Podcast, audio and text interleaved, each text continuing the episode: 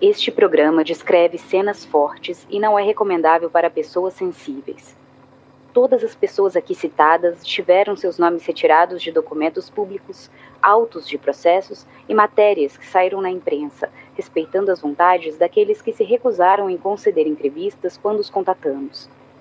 Caso algum dos citados sinta-se desconfortável e deseje um direito de resposta, favor enviar um e-mail para contato@projetohumanos.com.br. Nos episódios anteriores, da noite pro dia tem três caras que eu nunca tinha ouvido falar, que era o, o Oswaldo, o Davi o, e o Vicente de Paula. É, e ela também ficou surpresa. Eu falei, Leila, onde é que estavam essas pessoas? Por que, que você não. Né? O que, que é isso? Você não tem, não tô sabendo. Não sei, como é que a PM, a gente nunca teve essa informação. Como é que a PM chegou nesses nomes? Oswaldo, Marcelino, tua idade? 19 do 3 61. Quem combinou o trabalho realizado aqui em Maratuba e como foi realizado? Não, é Celina Bage. Quem é Celina Bage?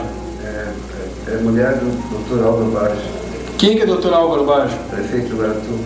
Na confissão gravada, a mulher do prefeito Celina Bage e a filha Beatriz contaram com detalhes desde o momento em que pegaram o menino Evandro perto da casa dele no dia 6 de abril até a hora do sacrifício no ritual satânico. Nós pegamos a criança, eu e minha mãe, pegamos a criança e levamos a criança para o quartinho na fábrica. Daí nós matamos o menino. Quem matou a criança? Quem matou a criança, porque tudo indica ou foi o, o Sérgio ou o, o Ailton Bardelli. Beatriz, quem, quem, quem, quem foi que se, se, se segurou a criança? Você ou tua mãe? Eu já confessei. eu sou Ivan Mizanzuki e este é o oitavo episódio do caso Evandro, a quarta temporada do Projeto Humanos. Se você não ouviu os episódios anteriores, pare, volte e ouça em sequência. Como vimos no último episódio, após as prisões dos sete acusados no dia 2 de julho de 92, a impressão geral da população era clara.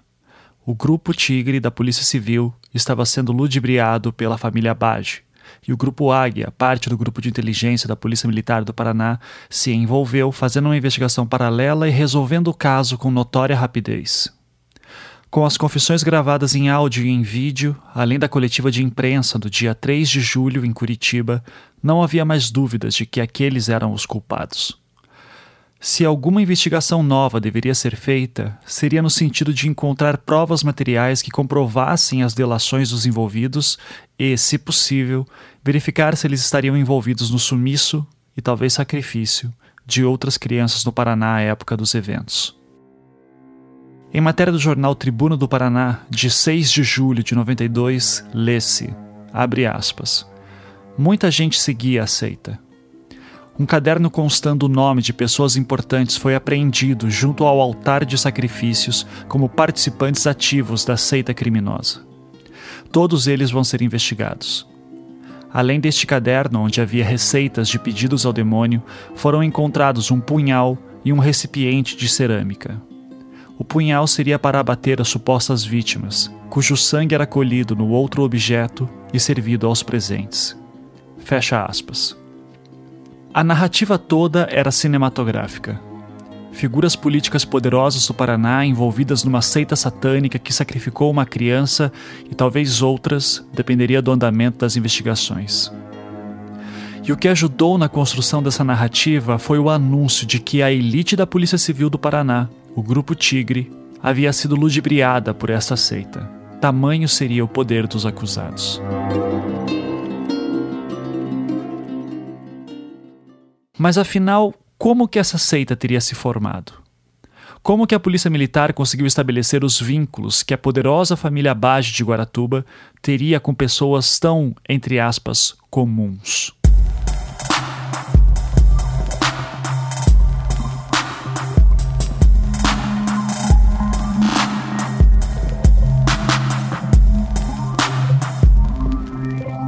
A investigação paralela do Grupo Águia da Polícia Militar foi uma surpresa para jornalistas e para o próprio Grupo Tigre. E conforme apontamos no segundo episódio, ela partiu de uma denúncia do engenheiro civil Diógenes Caetano dos Santos Filho, ex-policial civil, parente do menino Evandro e notório crítico da administração Abage. Essa denúncia foi feita ao Ministério Público do Paraná no dia 29 de maio de 92, quase dois meses após as investigações do Grupo Tigre na cidade de Guaratuba, que por sua vez frequentavam regularmente a casa dos Abage. 10 de julho, a polícia consegue duas provas importantes. Dois rádios HF encontrados na casa do prefeito, sintonizados na frequência da polícia, e quatro cadernos que estavam com a namorada de Oswaldo Marcineiro. Cadernos com quase 500 nomes de clientes do pai de santo, entre eles os da família Abage. Celina, Beatriz e até o prefeito de Guaratuba, Aldo Abage, eram clientes de Oswaldo. Os cadernos, mais coincidências. No dia do desaparecimento das crianças, foi o único dia em que não consta nenhuma consulta marcada, ou seja, ele não se encontrava na tenda onde regularmente ele. Por isso, eu reforço aqui que, aos olhos da acusação, havia sim fundamentos para a suspeita de Diógenes de que o grupo Tigre estaria sendo ludibriado pelos Abage.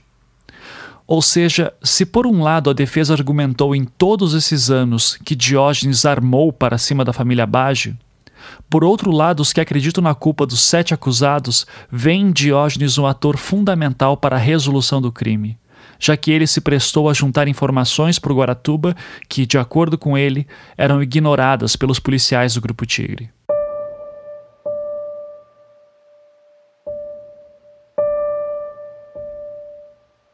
Também a favor de Diógenes, é importante ressaltar que os nomes de Ayrton Bardelli e Sérgio Cristofolini, os dois acusados que foram os últimos presos, não aparecem em seu depoimento original, e que há outros nomes de pessoas na sua denúncia que poderiam muito bem terem sido colocados neste grupo de acusados, tal como o nome de Antônio Costa, um empresário local que estava sempre próximo de Oswaldo Marceneiro.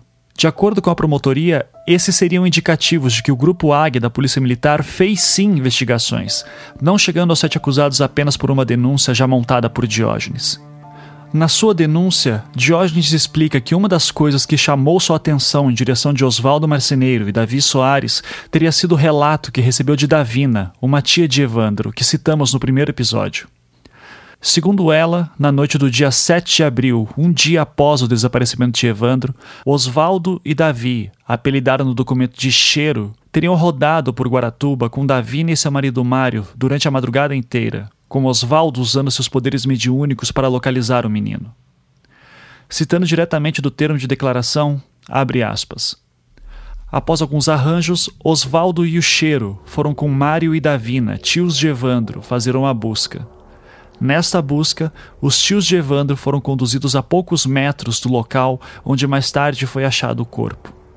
O qual só não foi encontrado nesta noite porque os familiares de Evandro não quiseram continuar com a busca nesta região, devido à escuridão, e também por acreditar que o menino estivesse vivo. Naquele lugar, às 5 horas da madrugada, não era de se esperar que pudessem encontrar um garoto de seis anos de idade com vida. Acrescenta ainda o declarante que Osvaldo, ao saírem das imediações, não demonstrou interesse por nenhum outro lugar e pediu para reiniciar as buscas depois do meio-dia, pois estava cansado, já que na noite anterior também não havia dormido em razão de ter feito um trabalho. No entanto, a família não encontrou mais a ajuda desse pessoal e apenas no sábado, 11 de abril, o corpo foi encontrado, ali aonde tinham ido. Fecha aspas. Este relato que Diógenes narra de Davina chama tanta atenção do Ministério Público que, algumas semanas depois, no dia 19 de junho de 92, a própria Davina foi prestar uma declaração ao Ministério Público, detalhando melhor o ocorrido, que mantém basicamente a mesma linha de eventos que Diógenes já havia relatado. Esses termos de declaração de Diógenes e Davina são elementos chaves para um dossiê que foi redigido pelo Grupo Águia no dia 7 de julho de 92 no qual explicava-se todo o processo de investigação. Este documento se chama Operação Magia Negra. Este documento possui cerca de oito páginas e eu vou ler aqui alguns trechos, que são meio longos, mas fundamentais para que possamos entender o olhar da acusação. Abre aspas. Conforme o despacho do senhor comandante do CPI, Comando do Policiamento Interior, datado de 12 de junho de 92, contido no ofício número 167 de 92, oriundo da Procuradoria-Geral da Justiça, onde solicita providências no sentido de que seja investigado pelo Serviço de Inteligência da Polícia Militar do Paraná o crime ocorrido em 6 de abril de 92, em que foi vítima o menor Evandro Ramos Caetano, residente em Guaratuba filho de Ademir Batista Caetano e de Maria Ramos Caetano. Após análise do termo de declaração do engenheiro civil Dr. Diógenes Caetano dos Santos Filho e demais documentos afetos, iniciaram-se as diligências para levantamento de mais dados acerca das pessoas suspeitas de envolvimento nesse hediondo crime de sequestro, seguido de morte brutal e com requintes de extrema crueldade. De posse dessa documentação, contatamos o Dr. Alcides Bittencourt Neto, promotor público designado especialmente para acompanhar o caso em epígrafe, conforme a Resolução 0406, de 14 de abril de 92, da Procuradoria-Geral de Justiça, visando manter estreito relacionamento com o mesmo, uma vez que estavam sendo iniciadas as buscas na região onde aconteceram os fatos, sob três hipóteses: magia negra, venda de órgãos e tráfico de drogas. No dia 19 de junho de 92, foi tomado a termo as declarações de Davina Correia Ramos Pixius, que, aliadas à documentação já existente, deu o suporte necessário ao promotor de justiça para opinar pela decretação das prisões temporárias junto à comarca de Guaratuba dos indivíduos Oswaldo Marceneiro e Davi Soares dos Santos, as quais foram expedidas em 1 de julho de 92 pela juíza de direito doutora Anésia Edith Kowalski.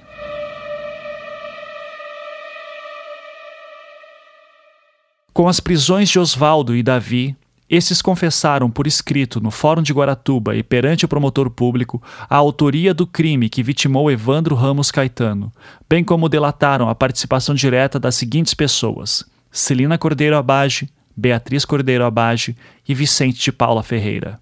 Na sequência foram decretadas suas prisões temporárias pela meritíssima juíza de direito da comarca de Guaratuba. Celina Abage e Beatriz Abage também foram presas e relataram suas participações no crime, as quais foram gravadas em fitas cassete, vindo estas posteriormente negar tais fatos, baseadas nas orientações de seus advogados quando ouvidas a termo. Já Vicente Paula Ferreira afirmou ao ser interrogado a participação das pessoas já citadas na autoria do crime, bem como veio a citar que Ayrton Bardelli dos Santos e Sérgio Cristofolini também participaram do hediondo crime, sendo estes, por ordem judicial, presos em data de 3 de julho de 92, na cidade de Guaratuba. Mas, por orientação de seus advogados, ao serem inquiridos sobre os fatos, negaram participar do crime. Fecha aspas.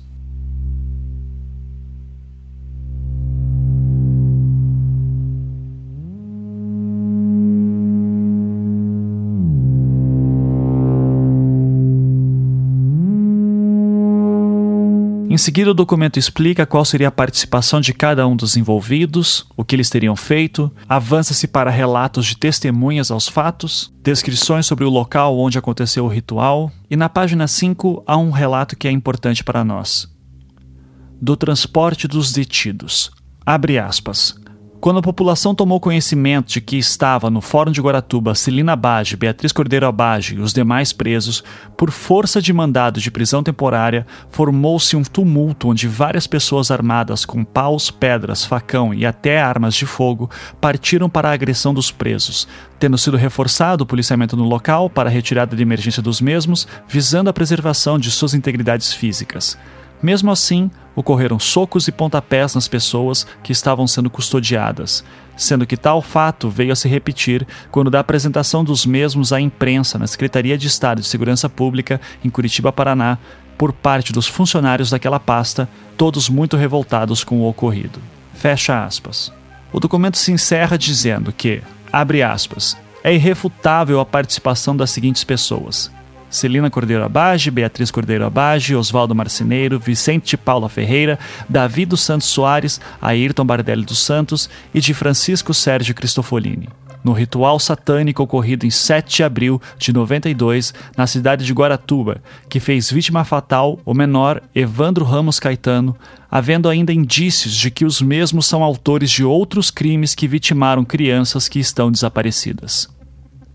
Devido às circunstâncias em que ocorreram as prisões dos envolvidos, foi solicitado verbalmente ao Dr. Alcides Bittencourt Neto, promotor de justiça designado para acompanhar este caso, para que logo após a apresentação dos presos à imprensa fossem os mesmos submetidos a exame de lesões corporais. Fecha aspas. O documento se encerra com uma última seção que indica os anexos pertinentes ao dossiê, entre eles declarações de Diógenes e Davina, recortes de jornais da época, cópias de mandados de prisão, transcrições das confissões de Beatriz e Celina Bage, entre outros documentos. Por fim, a data do documento com uma assinatura. Curitiba, 7 de julho de 1992, assinado pelo então capitão da Polícia Militar, Valdir Copete Neves. Tendo em vista que o dossiê é datado de 7 de julho de 1992, esse dado será relevante para nós no futuro. Por ora, apenas deixamos registrado que já havia essa transcrição datada de menos de uma semana após as prisões. O dossiê Operação Magia Negra é fundamental neste ponto para entendermos qual foi a lógica seguida para que as investigações e prisões ocorressem. Pelo que constatamos, a ordem dos fatores é a seguinte: Diógenes e Davina fazem suas denúncias ao Ministério Público. O Grupo Águia passa a investigar, provavelmente nas duas últimas semanas de junho de 92. Oswaldo e Davi são os primeiros presos no dia 1 de julho, a partir de mandados de prisão emitidos pela então juíza de Guaratuba, Anésia Edith Kowalski. Após presos, esses dois delatam Beatriz Abage, Celina Abage e Vicente Paula como participantes do crime. Esses três são presos no dia 2 de julho, também com mandados de prisão emitidos pela juíza Anésia Edith Kowalski. Após sua prisão, Vicente de Paula delata as participações de Ayrton Bardelli e Sérgio Cristofolini. Esses dois últimos são presos no dia 3 de julho de 92, mas nunca admitiram culpa. No segundo episódio, nós mencionamos como essa operação secreta da Polícia Militar acabou fortalecendo um já histórico clima de rivalidade entre a PM e a Polícia Civil, no que se refere a qual polícia que detém o poder de fazer investigações. Teoricamente, em casos como o de Evandro, apenas a civil, que é integrante da Polícia Judiciária, teria esse poder. Polícia Judiciária é a nomenclatura dada aos agentes que possuem a competência de investigação. E desde a Constituição de 1978, para casos criminais civis, duas polícias teriam esse poder: a civil, como era o caso do Grupo Tigre, e a Polícia Federal. Isso significa que a Polícia Militar só deve realizar prisões mediante flagrantes. Contudo, três coisas são importantes aqui. Primeiro, que o ano de 1992 ainda é um período de transição para a nova Constituição, no qual não era incomum a investigação por parte da PM. Ou seja, de certa forma, o caso Evandro demonstra uma disputa já antiga das corporações sobre a capacidade de investigação da PM. Segundo que, conforme já explicamos também, após a denúncia de Diógenes, havia essa suspeita de que a Polícia Civil estaria sendo cooptada pela família Bage, inclusive talvez por conta da sua proximidade com a poderosa figura de Aníbal Cury, relação essa que explicamos nos episódios 3 e 4. E de acordo com vários atores do lado da acusação, sempre houve essa suspeita de que Aníbal Cury influenciava no caso, apontando policiais, delegados, promotores, juízes, etc., sempre a favor das Abage. E um terceiro ponto que passa quase desapercebido muitas vezes é o seguinte: conforme consta nos autos, o Grupo Águia teve auxílio da Polícia Federal em suas investigações. Inclusive, quem faz as perguntas a Beatriz Abage durante a travessia do ferryboat era um policial federal, chamado Antônio Carlos Teixeira Coelho. Você é Beatriz, né? Beatriz, olha para mim só um pouquinho, Beatriz. Não estou me sentindo bem. Eu sei que você está me sentindo bem, Beatriz. Mas, Beatriz, o que, que deu na tua cabeça de vocês fazerem isso?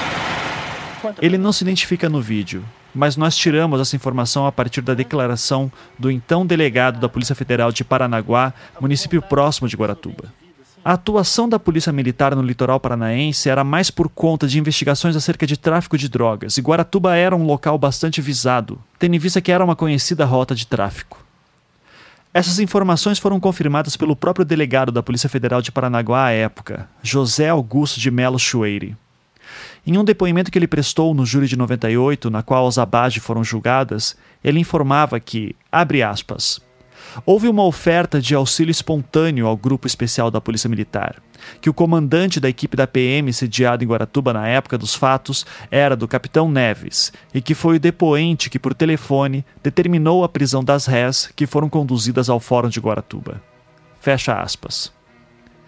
Eu estou entrando nesses detalhes técnicos aqui por dois motivos. Primeiro, porque essa é uma argumentação bastante utilizada pela promotoria, de que a PM não agiu sozinha, de que houve participação também de policiais federais e que desta forma, mesmo em uma circunstância bastante particular, haveria maior legitimidade nas investigações conduzidas pelo Grupo Águia da Polícia Militar. E se isso tudo não fosse bastante, no decorrer do caso Evandro há ainda todo um debate sobre se a P2 da Polícia Militar tinha algum tipo de acordo com o Ministério Público na década de 90. Quem comenta um pouco sobre isso é o promotor público Carlos Roberto Dalcol, em depoimento prestado em 2004 no julgamento de Oswaldo Davi e de Paula. Por ter acompanhado parte do caso, especialmente as prisões do dia 2 de julho, ele acabou depondo em todos os julgamentos realizados. Quem faz as perguntas é o promotor Paulo Markovitz. Certo. E o senhor se lembra se havia um termo de cooperação técnica entre a, a, a PM e o Ministério Público? Na época, já existia, sim, com a P2. Lembrando que P2 é o grupo de inteligência da Polícia Militar, ao qual o Grupo Águia fazia parte. O senhor, como promotor de justiça, é, solicitou alguma vez que policiais é, investigassem alguma situação? Várias vezes. Quando estava em Paranaguá, já aquela Já época? em Paranaguá. Era, era comum acontecer isso, então? Era e é. Esse tipo de declaração incomoda bastante a defesa, já que uma de suas teses de argumentação a favor da inocência dos sete réus é que a própria investigação do Grupo Águia seria inconstitucional. Dessa vez, quem pergunta ao promotor da Alcol é o advogado de defesa Haroldo César Natter. Outra questão, doutor, me parece muito estranha. Existia convênio do Ministério Público com a Polícia Civil? Com a Polícia Civil ou com a Polícia Militar? Com a Polícia Civil.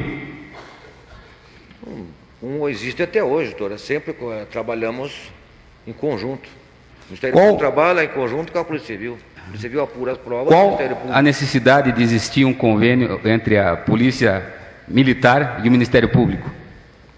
Para que sejam efetuadas investigações que não estão ao alcance do Ministério Público e possa fazer pessoalmente. Dentro do Judiciário, qual é a polícia encarregada de fazer investigação? Polícia Civil e Polícia Militar também.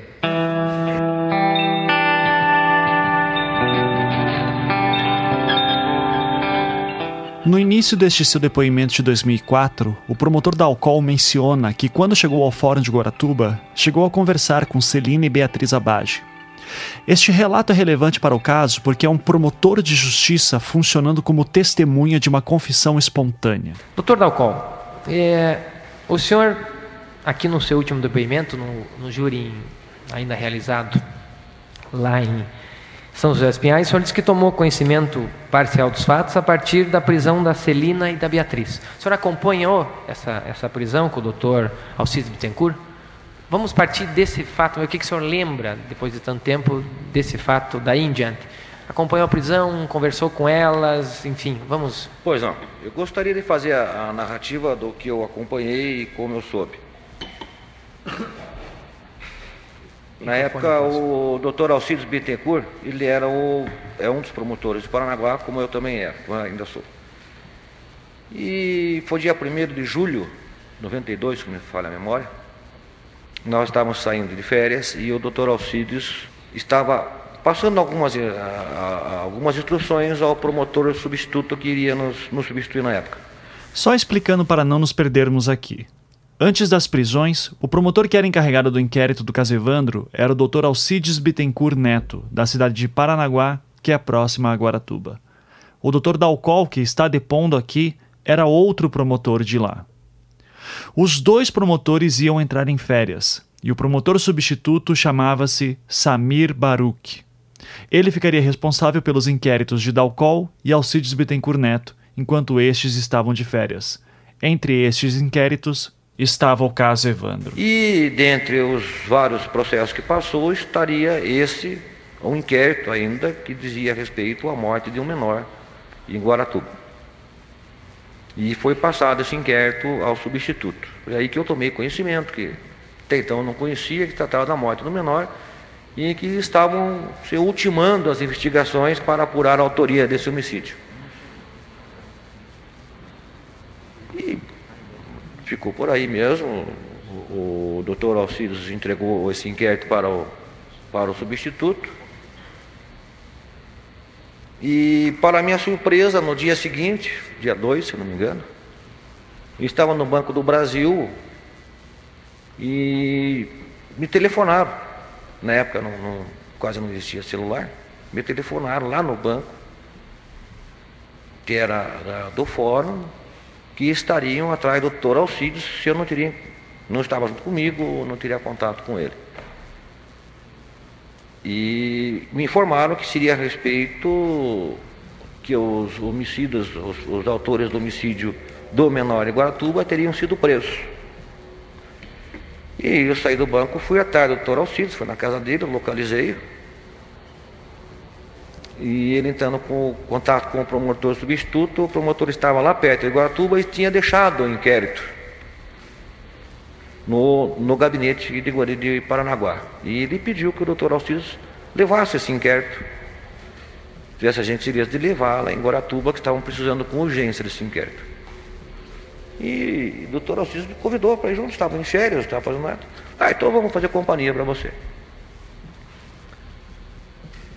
E nesse meio tempo que fomos saber que teriam sido presas ah, duas senhoras de Guaratuba, que uma era a mulher do prefeito, então e, e a filha do prefeito. Chegamos em Guaratuba,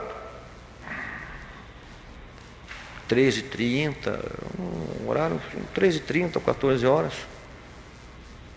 E do, tomei conhecimento que as duas estariam já no fórum, essas, ou chegaram logo depois, a Celina e Beatriz, me fala a memória.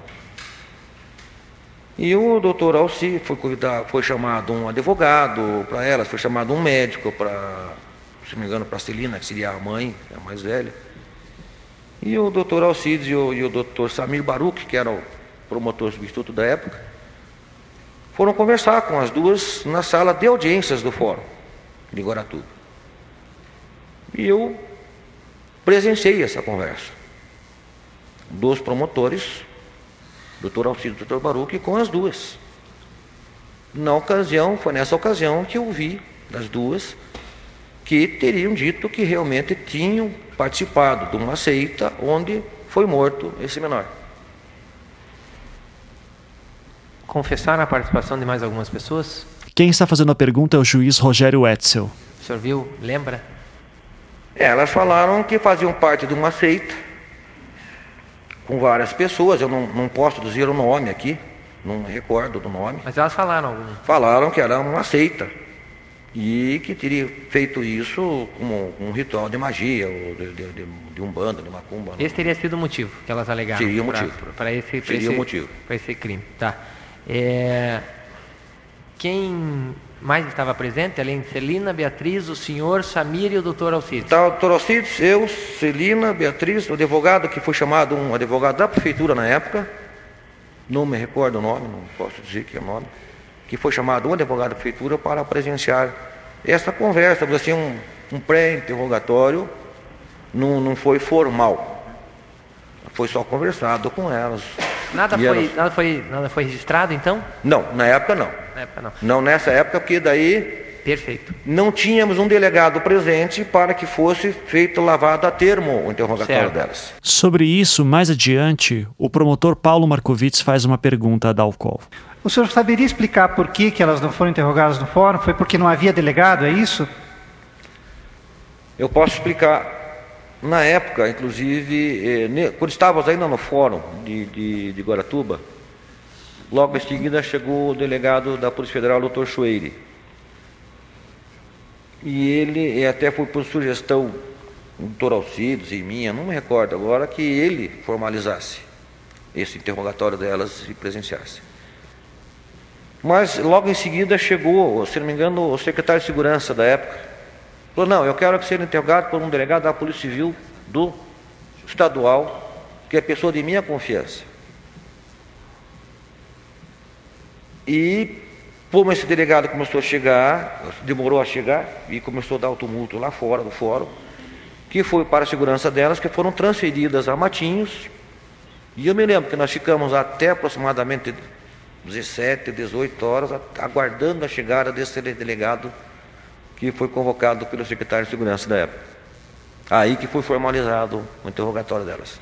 De acordo com as defesas, o problema dessa confissão que Dalcol relata é que ela não consta formalizada nos autos, sendo apenas um relato dele dizendo que ouviu isso, mas não foi reduzido a termo. Para se ter uma ideia de como as defesas exploram isso, temos este trecho do julgamento de Beatriz Abage em 2011, no qual seu então advogado de defesa, Del Eltassi, intervém durante o depoimento de Dalcol, neste exato momento em que ele narra essa confissão espontânea, chamada também de oitiva informal. A captação do áudio no dia do júri teve problemas, por isso a qualidade está bem ruim. Pela ordem, excelência. Pois não. É, com a devida vênia, mas eu desconheço no sistema processual penal brasileiro, atual e antigo, a existência de oitiva informal pelo Ministério Público. Então eu requero a imediata dispensa da testemunha. Porque desconheço, excelência. Oitiva informal, para mim, o doutor está fazendo uma confissão de que ele cometeu um crime. Não, parece que ele está acompanhando onde o delegado e o promotor conversaram, é isso? Mas há um documento dessa oitiva, alguma coisa? Não há nada. Estamos explorando isso. Ah, é.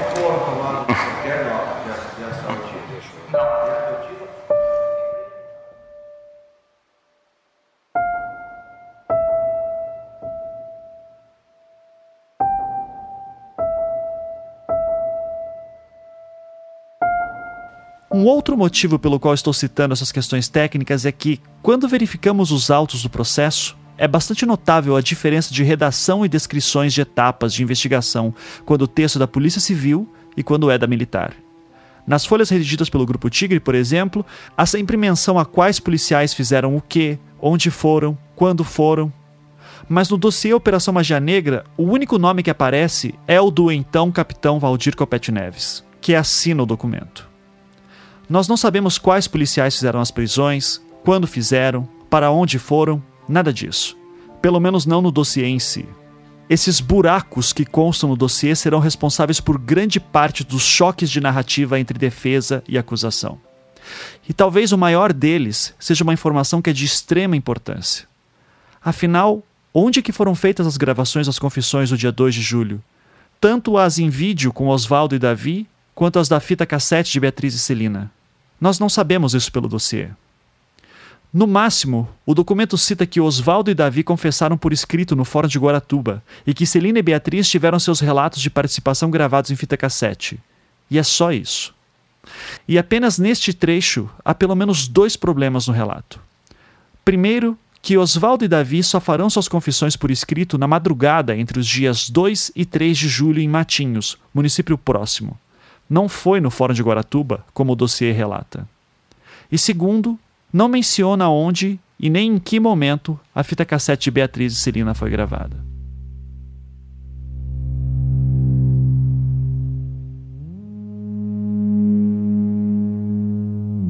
Para exemplificar melhor o problema das descrições do dossiê Operação Magia Negra, eu vou tentar reconstruir a cronologia do dia 2 de julho, o dia das prisões, e eu vou fazer isso a partir dos depoimentos de vários envolvidos naquele episódio. Esse exercício é um pouco complicado porque os horários às vezes variam bastante, mas é o que nós dispomos em mãos.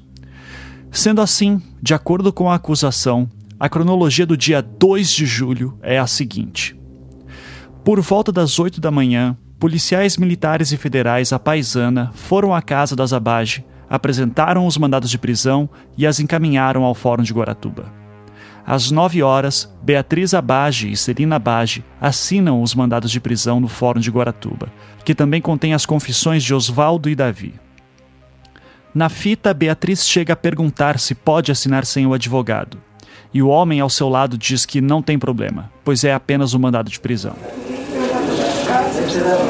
Pode assinar. Não, não, isso aí não pode assinar, sem quando eu vou lá. Pode assinar, porque isso aqui é uma hora de prisão, sabe? Aqui, ó. Pouco tempo depois, começou a circular pela cidade a notícia de que elas estavam no fórum e teriam confessado a morte do menino Evandro. A população então passou a se concentrar em volta do fórum com ameaças de linchamento. E por conta disso, os policiais militares e federais teriam retirado as duas do fórum, colocado ambas em carros descaracterizados com ordens de rodar pela cidade. Quem comenta parte disso é o próprio Valdir Copete Neves, na época capitão da Polícia Militar e coordenador do Grupo Águia. Este depoimento é do júri de 2005, no julgamento de Ayrton Bardelli e Sérgio Cristofolini. Muito bem. É... Celene Beatriz, o senhor participou da prisão dela? Quem pergunta é o juiz Rogério Etzel. Celene Beatriz estava também coordenando. coordenando. Coordenando, coordenando isso. Como é que foi isso daí? Elas foram conduzidas para o fórum, não foram depois? Elas foram, inicialmente elas foram ah, presas e conduzidas para o fórum, daí como várias pessoas é, queriam proceder ao linchamento nessas pessoas, nós retiramos essas duas pessoas. Quando elas foram trazidas, a Celina e Beatriz, para o fórum, o senhor estava lá no fórum? Estava no fórum, certo. guardando no fórum, isso. Daí foi conduzida essas duas, essas pessoas para o fórum e posteriormente, em razão da, da de várias pessoas tentarem apedrejar, elas foram tiradas fora dali, né, doutor? E ficaram aguardando no posto da Polícia Rodoviária por um determinado tempo até que o promotor chamasse novamente esse pessoal. Quando elas chegaram, é, o senhor é que determinou a saída delas por segurança? Eu conversei com a juíza também, doutor e doutora Anésia? Doutora Anésia Kowalski, foi determinada a saída delas porque quem que quem que as conduziu? Daí lá pro, pro foi, posto? Foi equipe, uma equipe, as equipes. Lembra quem era? Eu não lembro, doutor, exatamente, porque tinha várias pessoas trabalhando, teria que ir lá no relatório depois para ver isso aí, doutor. É, saiu um carro só, saíram dois carros. O senhor estava sempre via rádio, né? Sim, via rádio, doutor. Foram para onde daí esses policiais militares, né, com elas? Para um posto de gasolina?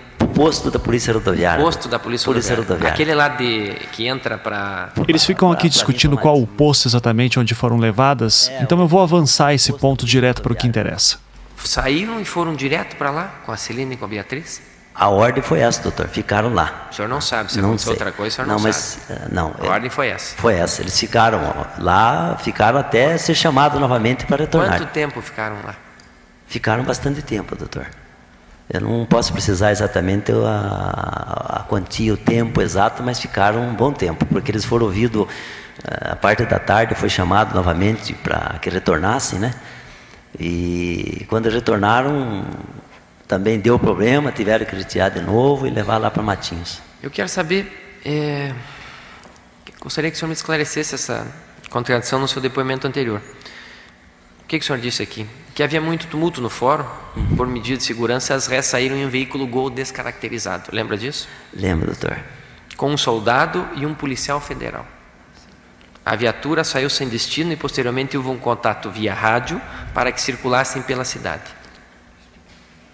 Não é isso que o senhor está me falando hoje. Mas eles foram, doutor, posteriormente foi, foi eles, eles saíram sem destino saíram seu pedido ou saíram para o quartel afinal? Não, eles saíram, doutor, inicialmente eles não tinham local, eles tinham que tirar dali por causa do tumulto. Até um tumulto muito grande no local, eles teriam que tirar dali. Né? Aí posteriormente não, não, não, se sabia exatamente, sai daqui e leva para tal local. Né? Mas, aí, mas... aí posteriormente foi mandado para que fosse lá, né, doutor? Quanto tempo eles ficaram rodando então? Não foi muito tempo, doutor. Foi de quanto em quanto Foi pouco tempo porque é, foi achado um local. Falou, coronel, o que faz, é, capitão, o que, o que fazemos? O que fazemos? O que Relação faz... de tempo pode ser muito diferente para o senhor e para mim. O pouco tempo para o senhor é quanto? Pouco tempo, uns 40 minutos, acho. E nesses 40 minutos eles ficaram rodando só? Ficaram, pararam. pararam. O senhor estava no rádio? Pararam, pararam num posto. Eles falaram, coronel, nós estamos parados aqui, como é que nós fazemos? Vamos achar um local para ficar. Falei, agora o que, fazemos? Aí até eu conversar com a juíza, acertar esse problema todo, achando por bem. Então eles ficarem aguardando o posto da Polícia Rodoviária. São detalhes, doutor, que fazem 13 anos, não. então é bastante se difícil. Se o senhor não souber, eu... o senhor diz não sei, se o senhor não lembrar, o senhor diz não lembro. Tá, eu... Perfeito? Tá bom, doutor, porque complica, eu não... Muito né, bem. Muito tempo, e eu fiz muitas prisões depois disso. E o, o senhor acha que eles ficaram circulando uns 40 minutos, né? Eu penso que, acho que sim, doutor. Né? O senhor diz aqui depois também que elas foram, mesmo com a chegada na companhia de polícia de Matinhos, não havia segurança. Então elas foram novamente removidas. Houve isso? Eu também não me recordo, doutor, desses detalhes. Né? Então, apenas reforçando, de acordo com a promotoria, elas saíram de casa de manhã, após a apresentação do mandado de prisão, e foram encaminhadas ao fórum, onde assinaram o mandado. Para evitar de serem linchadas, foram retiradas do Fórum de Guaratuba lá pelas 9h30, 10 horas da manhã, circularam pela cidade por algum tempo, depois pararam no posto da Polícia Militar de Matinhos e ficaram aguardando a ordem para voltar para o fórum.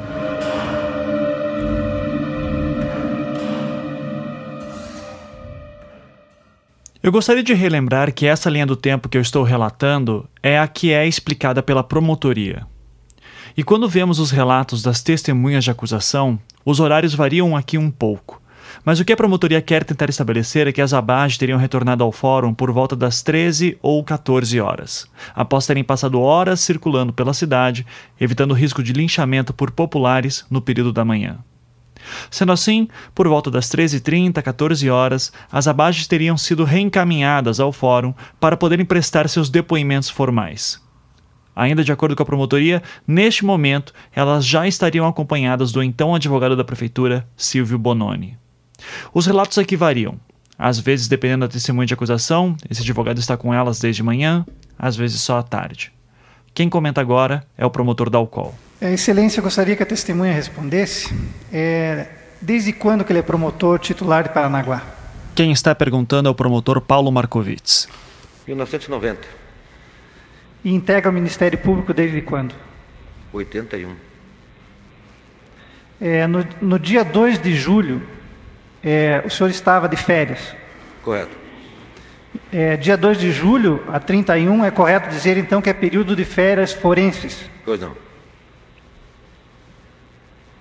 É, quando o senhor estava em Guaratuba, o senhor estava no exercício de suas funções? Não, senhor. Estava em férias. O senhor mais acompanhou o doutor Bittencourt, foi isso? A pedido foi só acompanhá-lo acompanhá-lo com amizade por ele e fazer já foi, companhia. Já foi respondido, doutor. É, o senhor recorda que horas que o senhor chegou em Guaratuba? 13h30, mais ou menos, não foi, doutor? Foi Correto. respondido também. 13h30 aproximadamente. E o senhor não parou em qualquer outro lugar, é, quando chegou em Guaratuba, dirigiu-se diretamente ao fórum? Foi. O senhor se recorda é, se lá no fórum é, estava o, o, capitão, hoje tenente-coronel Valdir Copete Neves? Estava. O senhor chegou a conversar com ele? Ah, acho que foi conversado, mas nada de. de... Doutor Ari não leu aquele aviso na entrada lá, né, doutor Ari? Pequeno aviso que eu coloquei lá nas duas portas. Juiz dando bronca em alguém que deixou o celular ligado. Acontece.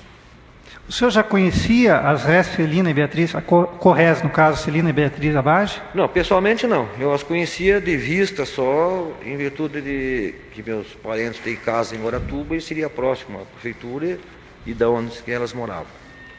É, o, senhor, o, senhor, poderia esclarecer aonde que elas ficaram precisamente dentro do fórum? Na, sala, na sala de audiências. E nessa sala de audiência havia presença de mais pessoas? Poderia lembrar se havia presença de, de repórteres? Não, ou... repórter não. Estavam pessoas é, já... da polícia, se não me recordo, da Polícia Federal. Além daquelas. Então não eram só Além, aquelas que eu perguntei não, Estavam policiais federais também. Tinham policiais mas, se não me engano, dois policiais federais estavam dentro da sala ah, também. Sim. O senhor lembraria o nome desse médico ou também não o conhecia? Não o conhecia, era constatado médico. Como que o senhor deduziu que se tratava de um médico? Não, que eh, na, na, no, dia dos fatos eu estava ah, aí foi chamado pela filha dela, pela filha dela foi chamado um médico que ela que é onde ela alegou que ela sofreu do coração, que ela estaria muito nervosa e tal, e foi chamado, não me lembro quem que chamou, se não me engano, foi um, um escrivão lá do, do, do crime, o, e foi chamado esse médico. E, e, na, e, numa oportunidade que o senhor estava em contato com elas, o advogado delas também estava. Saberia estava dizer também. o nome?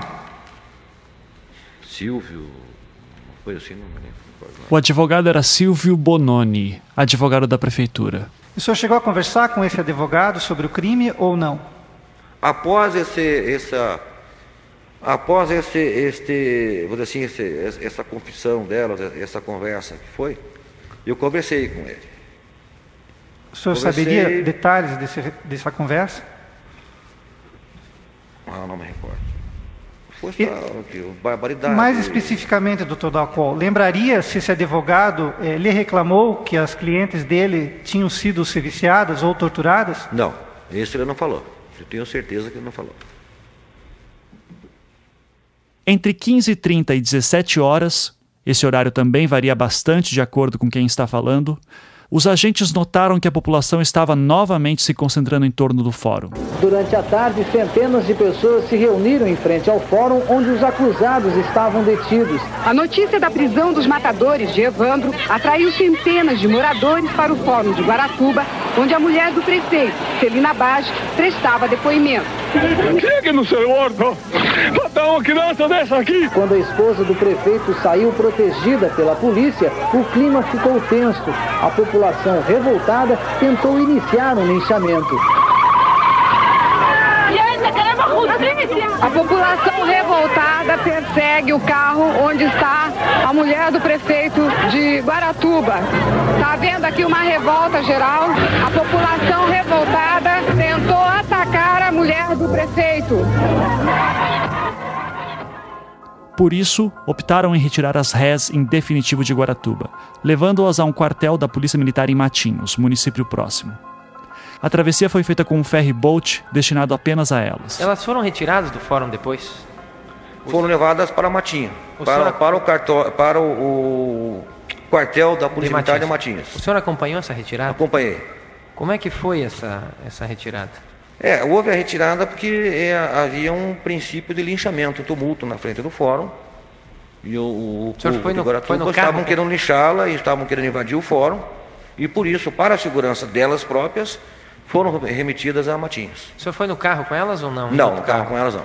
Lá no. Passaram o ferribote. Passaram né? ferribote, foi, foi inclusive requisitado um ferribote especialmente para isso, que foi vazio, somente com o, o pessoal que estava junto, a polícia, advogados, o advogado dela, médico dela. É aquele momento em que vemos o policial federal fazendo perguntas a Beatriz, que chora. Beatriz, quem, quem, quem, foi que se, se, se segurou a criança? Você ou tua mãe?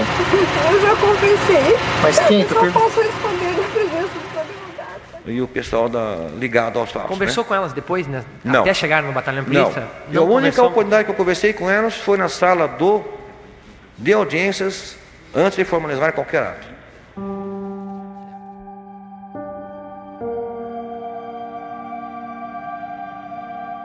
Em Matinhos, um segundo advogado chegou para atender a Zabage, o Dr. Roberto Machado Filho, vindo de Curitiba. Além dele, também estava presente o Dr. Silvio Bononi, que as acompanhou em partes durante o dia. Nenhum desses advogados que estavam acompanhando a Zabage eram criminalistas na ocasião. Silvio Bononi, por exemplo, era assessor jurídico da prefeitura. Em um vídeo institucional da cidade, datado de 1991, ele chegava a falar qual era a sua função. responsável por representar a prefeitura em juízo e fora dele. Todo e qualquer problema que envolva o aspecto legal cruza pela minha mão para que se possa assim aquilatar o que se deve e o que não se deve fazer, de tal forma que a prefeitura consiga sempre Já o Dr. Roberto Machado morava em Curitiba, conhecia a família Bage há mais de 20 anos e também prestava assessoria jurídica para a prefeitura de Guaratuba. Por ocasião das suas férias, estava em Guaratuba na época quando ficou sabendo pela manhã do dia 2 acerca das prisões da Zabage e passou o dia procurando por elas, mas só conseguiu as encontrar à noite no quartel de Matinhos. Ao que tudo indica, Silvio Bononi e Roberto Machado não eram os únicos advogados que foram ao encontro das duas em Matinhos. No depoimento formal prestado por Beatriz naquela noite, por exemplo, há a assinatura de um outro advogado, o Dr. Luiz Cláudio Cordeiro Biscaia, um primo de Beatriz pelo lado da família Cordeiro, ou seja, de Celina Bage.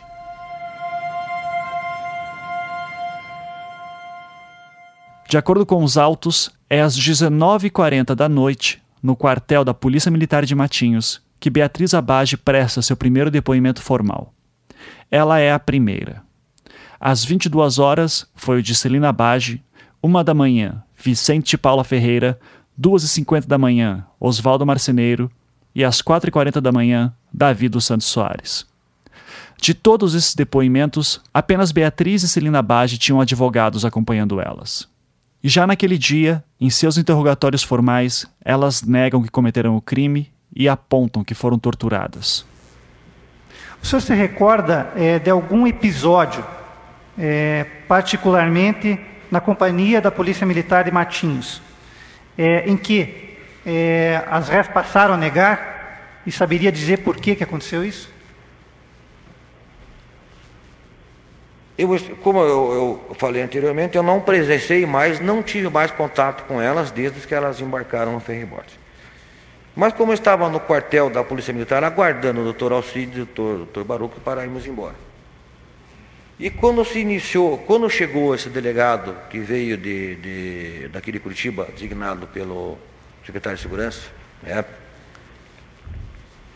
e aí esse delegado permitiu que o advogado que veio de Curitiba também com elas, permanecesse sozinho com elas por quase uma hora, que foi inclusive motivo de revolta do doutor Alcides, ele comentou comigo, sozinho com ambas, antes de formalizar o interrogatório,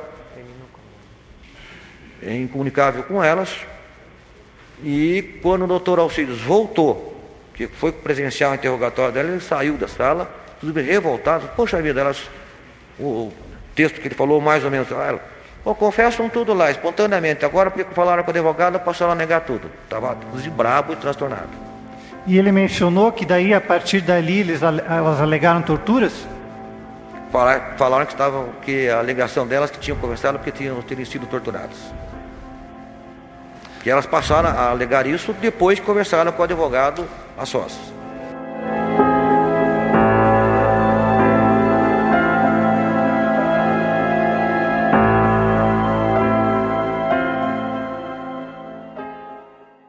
É neste sentido que a fita cassete tem tanta importância, pois nos autos é o único momento em que elas admitem participação do ritual.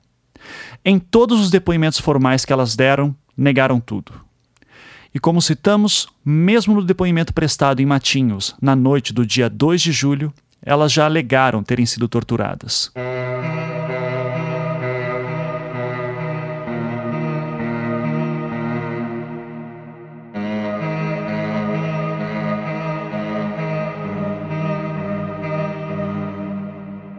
Dal qual disse que chegou ao fórum às 13h30, 14 horas. Diz ele também que, pouco tempo depois, as abages chegaram. Esse pouco tempo varia de depoimento para depoimento, às vezes é 5 minutos, às vezes é 30 minutos, nós não temos como precisar. Mas vamos trabalhar com uma média aqui. Digamos que ele chega ao fórum às 13h45 e elas chegam às 14 horas. De acordo com a promotoria, os policiais levaram elas para fora do fórum pela manhã por conta de uma revolta de populares. Com base nos autos, se de fato Beatriz e Celina assinaram os mandados de prisão às nove da manhã, como consta no documento, podemos imaginar que lá pelas nove e trinta elas teriam sido retiradas para evitar este linchamento. Essa é a versão da acusação. Mas as defesas argumentam algumas coisas contra isso. Primeiro, dizem que pela manhã os policiais não teriam apresentado nenhum mandado de prisão na casa das Abage. E que, por orientação do advogado Silvio Bononi, que já estaria com elas logo pela manhã, todos teriam se dirigido ao fórum para falar com a juíza Anésia Ditkovalski, mas não a encontraram. Segundo, que não havia nenhuma revolta de populares acontecendo pela manhã. Isso teria sido inventado pelos policiais depois das prisões. Terceiro, que as Abage foram sequestradas do fórum por alguns policiais, enquanto outros seguravam o advogado Silvio Bononi e a irmã de Beatriz, Sheila Abage, no fórum. Quarto, que elas foram levadas a um lugar onde foram torturadas por horas. Quinto, que neste local, enquanto eram torturadas, foi gravada a fita de confissão. Sexto, que somente ao voltarem para o fórum à tarde é que teriam assinado os mandados de prisão. É, a narrativa delas é que de manhã elas são tiradas de casa sem mandato, são torturadas durante o dia inteiro, no final da tarde vão Não, não, mandato, mandado tinha. Este é o Dr. Paulo Markovitz, o promotor que atuou em todos os júris que ocorreram e que a partir de 2004 tornou-se o promotor principal. Vocês já ouviram ele aqui em algumas gravações do júri que apresentei. Ele me concedeu essa entrevista em 2017. Tinha o mandato. É, tinha o mandato, eles assinaram. Sim, isso no, segundo elas, a defesa diz De manhã foram lá em casa, tiraram a gente de casa. O mandado aparece à tarde quando a gente já não, foi torturado. Não, não, mas sabe por quê? Porque eles querem desconstituir o fato de que aquela filmagem é de tarde. Quando você vê que pelo sol ali, é claramente pela forma da, do, do, do, fórum lá de, de, de, de Guaratuba, Guaratuba é, é, um sol da, é um sol da manhã, uhum. não é da tarde. Para desconstituir que elas estavam, qual o seu estado de ânimo após o ritual? Ah, normal, tal. Eles querem jogar isso para tarde, entendeu? Tranquilo? É. Beatriz. Qual o teu estado emocional após o ritual? Hã? Normal. Não teve nenhum mal-estar? Dona Celina, qual foi a, sua, a situação da senhora após o ritual? Normal. Não houve nenhum mal-estar? Não? Quem planejou o ritual? Porque senão não fecha o horário. Não, né, não é. Não fecha a questão de que elas estarem tão, tão ali de forma tran relativamente tranquila até. Uhum. Então, o, o que bate, isso que eu queria que isso me confirmasse, o que está batendo nas duas narrativas é a própria linha do tempo. Em uma está dizendo que aconteceu à tarde e outra de manhã. Aqui é que a, a, o mandato é de manhã, que tá, aquela cena do, do, do, júri, a promotoria diz que é de manhã, a defesa diz que é tarde. Existe essa divergência de horários. Então, no, enquanto que, não, que, que não, o, é, o que existe é uma argumentação na defesa que é tarde, e não é. Uhum. O da defesa é tese, o nosso é proposição. Uhum, sim. Que é baseado na própria questão, nos próprios relatos policiais também, porque se veja a filmagem que elas são tiradas do fórum. Uhum. Elas não são tiradas do fórum de manhã? Sim.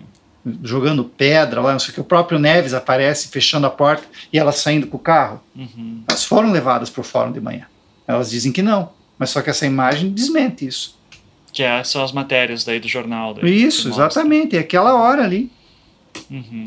E não é de tarde. Certo. O próprio advogado delas fala isso. Uhum. Daí depois ele muda. Qual deles? Acho que o Bononi, eu acho, era um Bononi. advogado. É. Uhum. Que tem essa história de que eles foram levados para o fórum e daí são tirados de lá pelos policiais, são torturados, porque o Bononi é preso numa sala com a Sheila. Isso nunca aconteceu, então. A gente entende que não, né? Que Agora... eles estavam esperando a doutora Nésia chegar e. É, é, porque se veja, o Bononi ficou preso na sala para quê? Uhum. Né? O que eles talvez tentaram despistar para não ficar direto com o advogado, isso eu não duvido. Uhum. Né?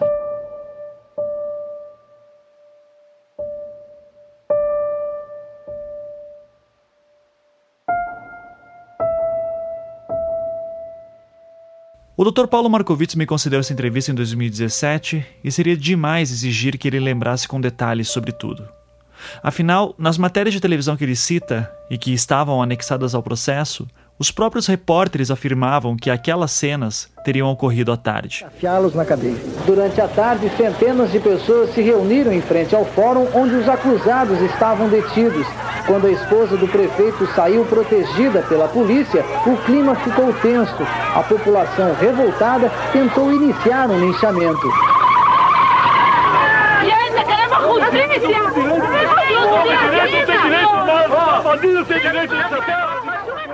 Inclusive, seria difícil que repórteres da capital já estivessem em Guaratuba pela manhã. Além disso, o Dr. Markovitz também diz que a Zabage e o Dr. Bononi negavam que teriam ido ao fórum pela manhã, mas isso também não é exatamente assim. Todos eles narram em diversos depoimentos que foram ao fórum pela manhã. A divergência verdadeira é o motivo pelo qual as Abage teriam sido retiradas do fórum pela manhã. De acordo com a acusação, aquele trecho do vídeo em que elas assinam o mandado de prisão teria ocorrido de manhã. E, logo em seguida, populares teriam se reunido para linchar elas, o que teria forçado os policiais a retirarem elas do fórum. De acordo com a acusação, elas então saem, circulam pela cidade por algumas horas e, nesse meio tempo, a população teria se dispersado. Após isso, elas teriam voltado ao fórum horas depois, no período da tarde. Nisso, novamente teria começado a correr a notícia de que elas estavam no fórum, o que fez a população novamente se reunir, dessa vez com risco ainda mais grave de linchamento, forçando todos a serem retirados de lá e levados ao quartel da Polícia Militar de Matinhos, onde prestaram depoimentos formais na noite do dia 2 de julho. Nessa versão, a fita cassete com a confissão da Zabage teria sido gravada entre Guaratuba e Matinhos. Já de acordo com as defesas, não havia concentração de populares querendo linchá-las pela manhã e as abaixo teriam sido retiradas do fórum naquele período para serem torturadas. E somente à tarde, quando voltam ao fórum, é que teriam assinado o mandado de prisão. Inclusive, de acordo com as Abage, o mandado de prisão não foi sequer apresentado pela manhã, mas apenas à tarde, nesse momento do vídeo do fórum. E ele só teria sido assinado após horas de torturas.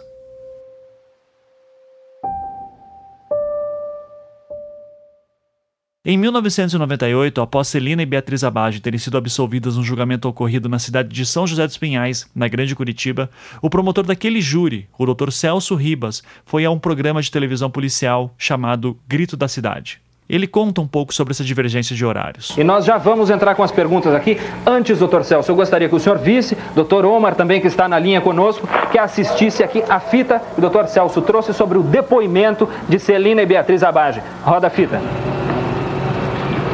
Como se vê, 2 de julho de 1992, dia da prisão delas. Vejam a luminosidade. Isso é amanhã. O sol não está batendo direto ali, mas a luminosidade permite. Isso é amanhã. As duas estão sentadas na sala de audiências, a única sala de audiências que tinha no fórum de Guaratuba. Observe que hoje o fórum é outro. Fotografias estão sendo tiradas, os senhores viram os flashes. Um policial agora vai sentar do lado da Beatriz, com dois papéis nas mãos.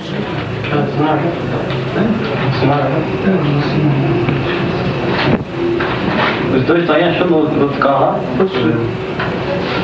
Que horas é isso? São nove horas da manhã. Elas foram presas por volta de sete e meia, oito horas. Foram levadas para o fórum e aí se encontram mãe e filha. Isso foi imediatamente após a prisão? Imediatamente após a prisão. Antes de serem tiradas de dentro do fórum no período da manhã, porque a população já começava a se aglomerar nas portas do fórum, e o Major Neves, na época Capitão Neves, que comandava o Grupo Águia, a Polícia Reservada, a P2 da Polícia Militar, houve por bem em protegendo-as tirarem do fórum. Lá está o policial ao lado.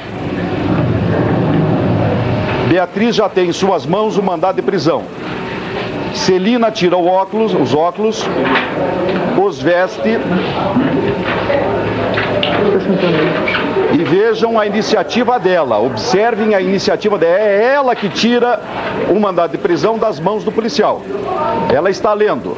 Beatriz vai perguntar agora: eu posso assinar sem a presença do meu advogado? Não, não sei se pode assinar. Sem perguntar para o advogado. Pode assinar, porque um de prisão. Diz o, o, como os senhores ouviram, pode assinar porque isso é um mandado de prisão, sem a presença do advogado, não há problema nenhum.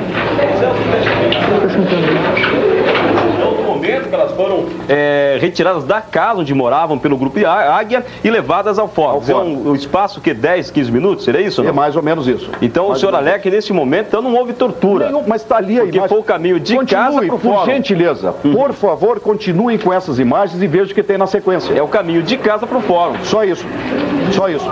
Se o senhor pegar o mandado de prisão, o senhor vai constatar que está a assinatura da Celina ao lado do, do, do, da assinatura, 9 horas da manhã. Sei, a mesma sei. coisa com relação a Beatriz. Bom, tem um detalhe na fita também, eu tive a curiosidade, eu vi até com o senhor lá na suíte, onde é feita uma pergunta, Celina, não é mesmo? Na sequência agora. Na sequência, eu até acompanho, é uma pergunta até interessante.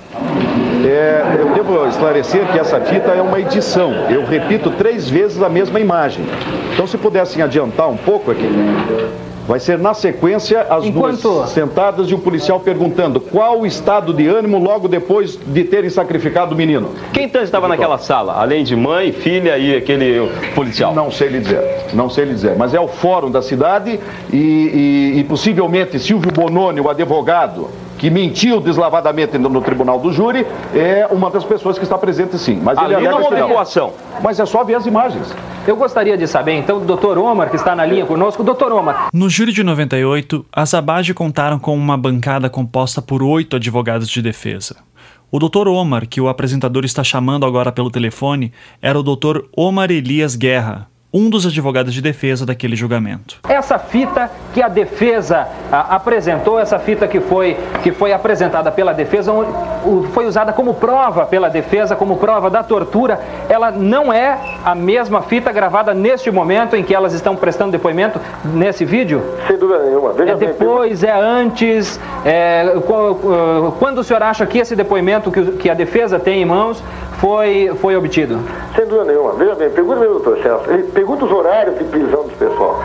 Pergunta para o doutor Celso, como promotor de justiça, se é legal esse tipo de prisão sem apresentação de mandado. Começa por aí. Ele tá dizendo que Mas ela estava, ela estava com o mandado na mão não, ali. Só, só, um pouquinho. Elas foram tiradas de casa sem mandado. Estão lá no fórum sendo mandado. O mandado foi dado, o senhor disse que o mandado foi dado no fórum. Perfeito. Elas foram, eh, foram, foram retiradas de casa sem mandado. Isso é legal? Isso Primeiro o senhor chamaria de prisão ilegal? Claro. Pergunta se isso é legal. Tirar alguém de dentro de casa, sete e meia, oito horas da manhã, sem mandado de prisão. Tá, uma das provas está sendo aí no fórum. Segundo, foi provado no, é, durante o julgamento que isso não é 9 horas da manhã, e sim 15 horas da tarde. Porque esse sol bate na parte da tarde, porque é uma casa, perfeito? Segundo detalhe. Ele que, por, terceira pergunta, por que, que, as mulheres estão cobertas, a dona Celina de camisa de, de manga curta, e tem cobertor, ou toalha, ou algo semelhante nas pernas dela? Terceira pergunta. Isso, nesse detalhe que ele mostrou. Ele não mostra a fita, o tipo de confissão que foi feita. A fita cassete, vocês ouviram. E foi apresentado nesse mesmo programa na parte da tarde. E essa fita cassete, ela foi, essa confissão está gravada na fita cassete, onde elas aparecem chorando e que foi usada como prova Perfeito, de tortura. Foi esse depoimento foi obtido quando? Depois dessas imagens, mas, antes mas, dessas imagens? nenhuma, foi provado durante o plenário, por isso que eu acho que preferia, eh, gostaria um pouquinho mais de dignidade tá? e honestidade do promotor de justiça e pergunta a ele também, ele se insurgiu contra um colega de, de Guaratuba, que está a favor dessa, não acredita nessa, nessa fraude, verdadeira fraude investigatória, feita pelo PM2, que com a devida vênia, promotor de justiça, compactua e condescende com o tipo de PM2, esse tipo de política, não só aqui no Paraná, mas em todos os outros estados.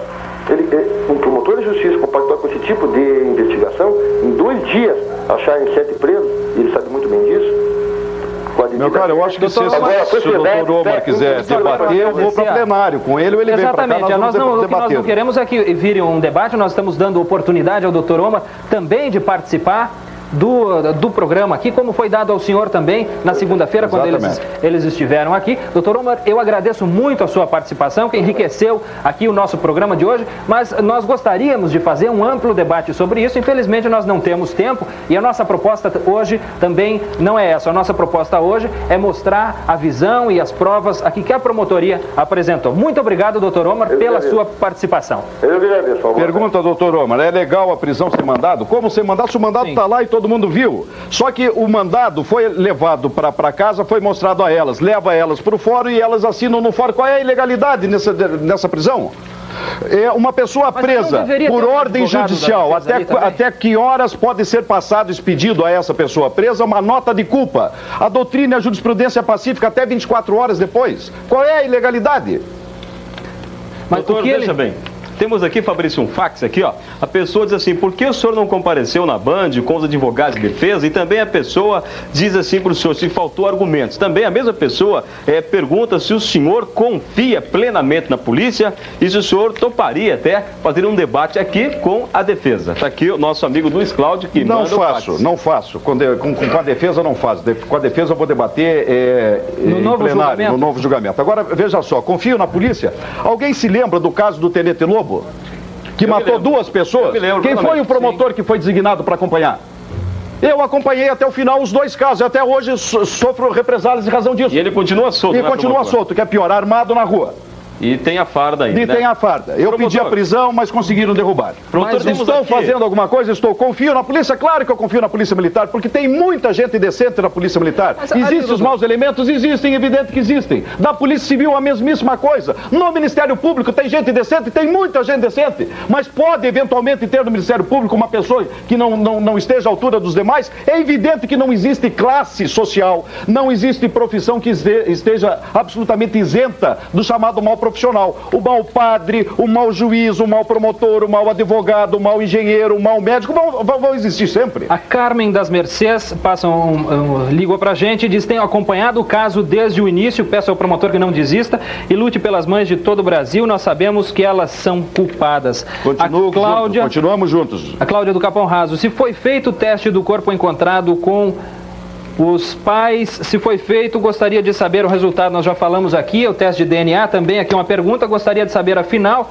se foi feito o exame de DNA no corpo da criança, que dizem ser da vítima em questão, se foi comprovado ser o corpo da vítima ou não. Da Elaine, também já respondemos aqui. Doutor, acredita que esse é o corpo e que vale o teste do DNA. Antes de nós continuarmos aqui, gostaria de saber como é que está aí, Simone, a nossa van, a nossa Towner do Fale 1, Pague 1 que está lá na Praça Generoso Marques hoje. Nossa companheira Simone Giacometti também está lá. Gostaria de saber aí, como é que está aí, Simone? Aqui o pessoal está chegando para participar do programa, muita gente, inclusive, assistindo ao debate, ah, dando opiniões sobre o julgamento. E a gente está aguardando, continua aqui aguardando a sua participação. Venha, Pague um, fale um na nossa Towner. A gente vai conversar com diversas pessoas aqui que estão acompanhando o programa. Na sua opinião, é, o que, que o senhor tem a dizer a respeito da, desse resultado do julgamento? Bom, eu, eu acho assim que a, o homem é falho, né? Então acho que eu haveria de fazer um outro julgamento, né, para ver se realmente é, essas mulheres não tinham é, culpa no cartório, né? O senhor concorda com o promotor, então? Claro, porque o homem, para ele ganhar alguma, alguma coisa que ele quer, ele, ele passa por cima da lei muitas vezes, né? Então deve fazer um outro julgamento novamente. Tá certo. Senhor, essas provas que foram apresentadas, o senhor tem alguma dúvida? Eu acho que eu tenho. Eu tenho, eu acho que deve ter mesmo um outro julgamento. Isso aí não está não tá correto até agora, não. Tem nada contado ainda. Muitas dúvidas aqui também. Alguma dúvida em relação ao julgamento? Ah, eu acho que no início eu achei que que a Celina era, era culpada. Mas por enquanto, pelo julgamento, pelas provas, pelo que ela apresentou, eu acho que deve ter outro julgamento, com certeza. Afinal de contas, tem direito de, de ter resposta ao, ao promotor. Aí, Fabrício, com você. Muito obrigado, Simone. É claro que essas enquetes que a Simone fez, elas não têm valor estatístico, mas ali está dois contra um, duas pessoas, dois telespectadores estão lá na Generoso Marques, apoiando o senhor, a sua tese de que deve ser realizado um novo julgamento. O senhor disse que gostaria de continuar acompanhando as imagens daquele depoimento prestado por Celina e Beatriz Abajo. O senhor acha ainda necessário? O senhor gostaria o de... senhor ver... tem a imagem delas ainda no fórum, o policial pergunta. Beatriz. Aí. Nove horas da manhã. Posso? Ritual.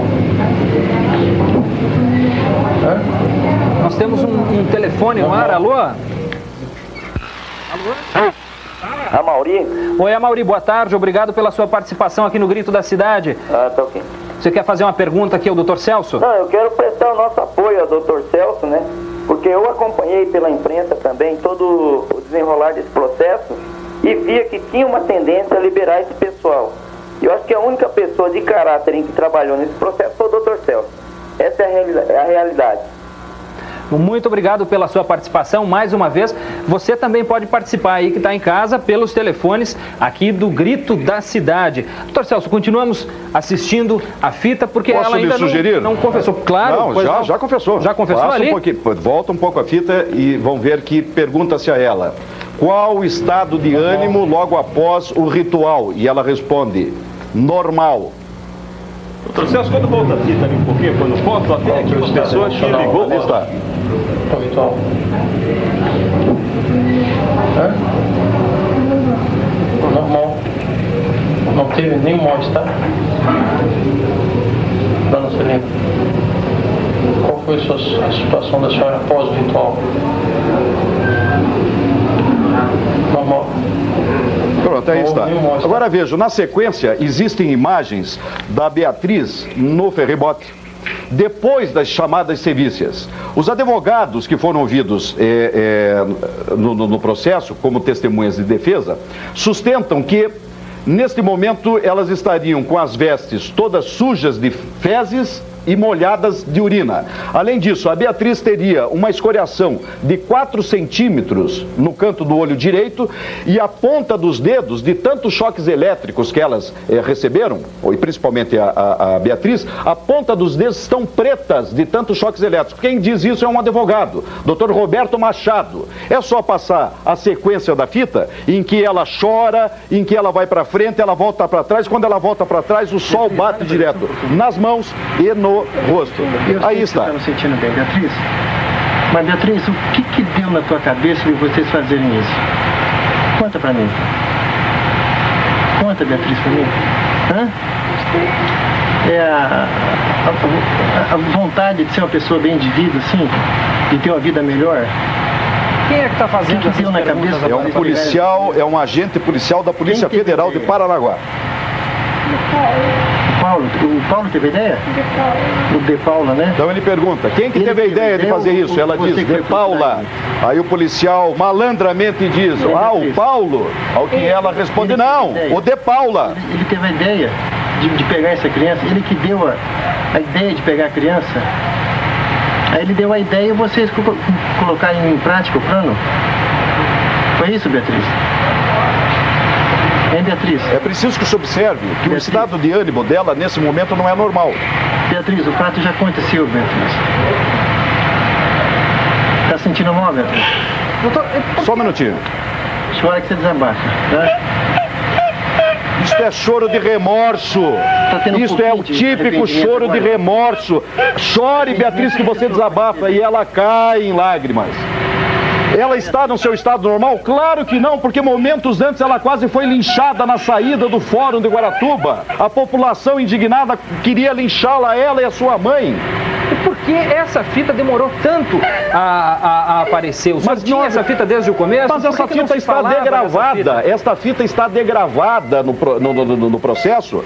É uma degravação feita pelo Instituto de Criminalística. Desde 1992, esta fita está degravada. Agora vejam, curioso. Esta fita desapareceu e a fita cassete desapareceu. Eu procuro esta fita e não encontro. Está lá a degravação, mas a fita não está. Eu consegui uma cópia original, da fita. O original dessa eu juntei fita, esta, é, a cópia dessa fita nos autos. Eu bastou eu, eu, eu juntar essa cópia, a, a, a fita que estava desaparecida surgiu. Só a fita cassete que não surgiu. E os advogados trazem agora as vésperas do julgamento. Eles que pediam para a fita ser destruída. Claro que alguma coisa de anormal, irregular está acontecendo aqui. Evidentemente. Posso responder a, a, a, as perguntas? Nós São várias temos, perguntas. Nós temos um telefone no ar agora. Alô? Alô? Alô, quem está falando? O ponto-chave da discussão toda aqui é: se o trecho do vídeo em que elas estão no fórum ocorreu pela manhã, conforme aponta a acusação, elas estão assinando o um mandado de prisão assim que foram levadas para lá, e sequer teria havido tempo para que fossem torturadas. Mas se ocorreu pela tarde, como quer estabelecer a defesa, isso teria ocorrido horas depois de elas terem simplesmente sumido do mapa. Me chamava bastante atenção essa questão da luz especialmente da insistência dos promotores dizendo que o sol que está atrás da cortina seria um sol da manhã. Eu sou formado em design gráfico, não sou especialista em fotografia, mas eu tive algumas aulas dessa matéria, então eu sei que a questão não é tão óbvia assim quanto parece. Só aquela cortina branca da janela funcionando como um difusor já atrapalha bastante qualquer julgamento desse tipo. Então, eu decidi investigar isso.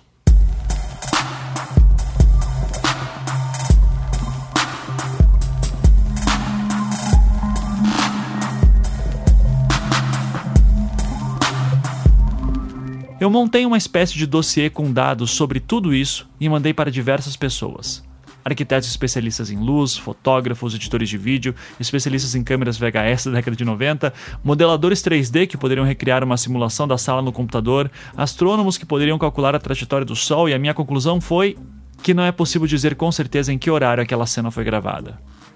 Eu explico. Atualmente, o Fórum de Guaratuba é em outro imóvel. Hoje, este imóvel, que era o fórum em 1992, é um restaurante chamado Só Alegria. É um imóvel de esquina, entre as ruas Ponta Grossa e Coronel Carlos Mota. No vídeo, Beatriz e Celina estão na sala de audiências do fórum e atrás delas há uma janela fechada com uma cortina rendada. Há muita luz que passa através dessa cortina. Essa janela fica de frente à rua Ponta Grossa, ou seja, virada mais ou menos para o sudoeste. Eu aprendi na escola que o sol nasce no leste e se põe no oeste. Mas conversando com uma astrônoma amadora chamada Jéssica Bonomo, ela me explicou que nem sempre é assim. Eu vou ler uma parte do e-mail que ela me escreveu. Abre aspas. Usando a data e coordenadas do atual restaurante, antigo fórum, usei o programa Stellarium para determinar o ângulo exato do Sol às 9 da manhã e às 16 horas. A altura do Sol nos dois horários era bem parecida. Caso o vídeo tenha sido feito mais tarde do que esses horários, digamos 9h30 ou 16h30, a diferença seria um pouco maior, mas não sei se passível de ser usada para determinar o horário. O fato de ser quase solstício faz com que o sol esteja bastante inclinado para o norte e a fachada maior do imóvel, na rua Carlos Mafra, provavelmente não tenha recebido muita luz naquele dia. Definitivamente não luz direta. Fiz um esquema com os pontos onde o Sol estaria marcado com X, sendo o X em cima do local do fórum o ponto que usei de referência. O esquema foi feito meio porcamente abaixo usando as fachadas que estariam iluminadas. Amarelo, sendo uma luz mais direta um amarelo mais claro, ou com sombra, preto. Fecha aspas. Eu incluí o esquema que a Jéssica fez para mim no dossiê que enviei para especialistas. Quem quiser baixar, este dossiê está na seção de extras deste episódio na Enciclopédia do Caso Evandro.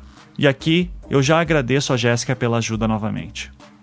Enfim, pelas simulações da Jéssica, não haveria nenhum sol batendo diretamente pela manhã na janela da sala de audiências. Já à tarde, lá pelas 16 horas, haveria um pouco mais de luz direta na janela. Se formos por essa questão, o vídeo teria sido gravado à tarde. Mas como nada nesse caso é fácil, entra aqui o problema da câmera.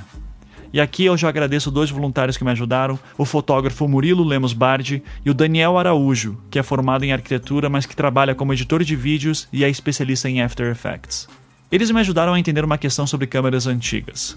Ao que tudo indica, a fita foi gravada num sistema de cor NTSC, além de ser uma câmera de fita antiga. A junção dessas coisas é que deixa tudo em dúvida. Eu vou ler um trecho de uma análise que o Daniel me mandou. Abre aspas. As câmeras VHS tinham um recurso chamado backlight, que podia ser ligado ou desligado, ou deixado no automático. Esse recurso aumentava um pouco a exposição da câmera quando havia muita contraluz atrás das pessoas filmadas. Não tinha grandes regulagens, então a imagem simplesmente estourava nas áreas mais iluminadas e as pessoas, que antes eram apenas silhuetas escuras, ficavam visíveis. O que estiver na sombra vai ficar visível e o que estiver na luz vai estourar. Mas claro que essas VHS eram bem toscas e nem sequer rolava uma fotometria. Era só aumentar a exposição e rezar para ser suficiente. As bordas da área escura, quando o recurso era ligado, ficavam mais claras e algumas vezes se fundiam com um fundo mais claro. Também rolavam alguns vazamentos de luz sobre a área escura. É bem o que acontece na cena das mulheres. Então, para mim, é quase certeza que esse recurso estava ligado quando a câmera estava filmando. O que significa este recurso estar ligado? significa que a luz da janela era bem mais intensa que a luz interna da sala. Mas como a sensibilidade dessas câmeras era um lixo, isso não significa com toda certeza que a luz que vinha da janela era uma fortíssima luz direta da tarde. Uma leve diferença já seria suficiente para precisar acionar o backlight.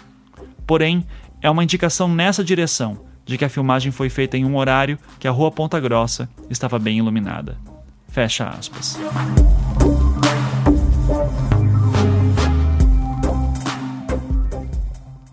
Então, levando essas questões em consideração, eu sou levado a crer que a luz de fundo não é uma luz de manhã. Primeiro, porque não existe essa coisa de luz de manhã de maneira tão óbvia como os promotores afirmavam. Ela existe, mas não é exatamente assim. E segundo, porque de manhã a rua Ponta Grossa não teria luz nem direta do sol, e a indireta seria um reflexo da luz que bate nos imóveis do outro lado da rua. Além disso, há um momento do vídeo exatamente entre 35 minutos e 26 segundos e 35 minutos e 28 segundos, em que, se você prestar atenção no encosto de braço de madeira do sofá, no qual Celina e Beatriz estão sentadas, bem ao lado do braço esquerdo de Celina, você nota que alguém está passando pelo lado de fora da janela e que isso interfere na luz do encosto do sofá. Isso me indica que há uma luz tão forte lá fora que uma pessoa passando do lado de fora da janela atrás da zabage, interfere no reflexo do encosto do sofá.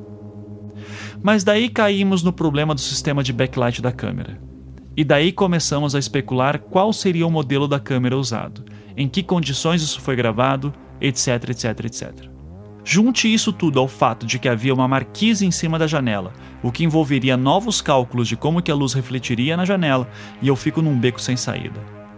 Então, até onde eu pude levantar, não é possível dizer com 100% de certeza.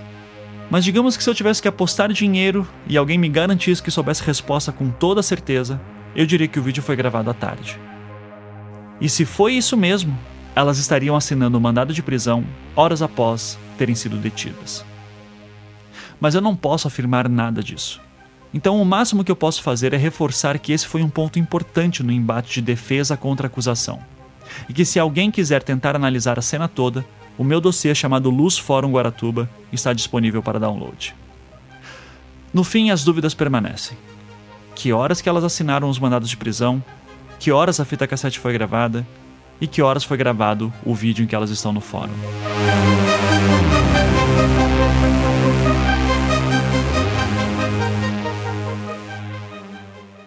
Como é conhecimento, doutor Dalcol, de toda a comunidade de Guaratuba, Paraná, Brasil, de uma fita gravada onde as acusadas confessaram o crime.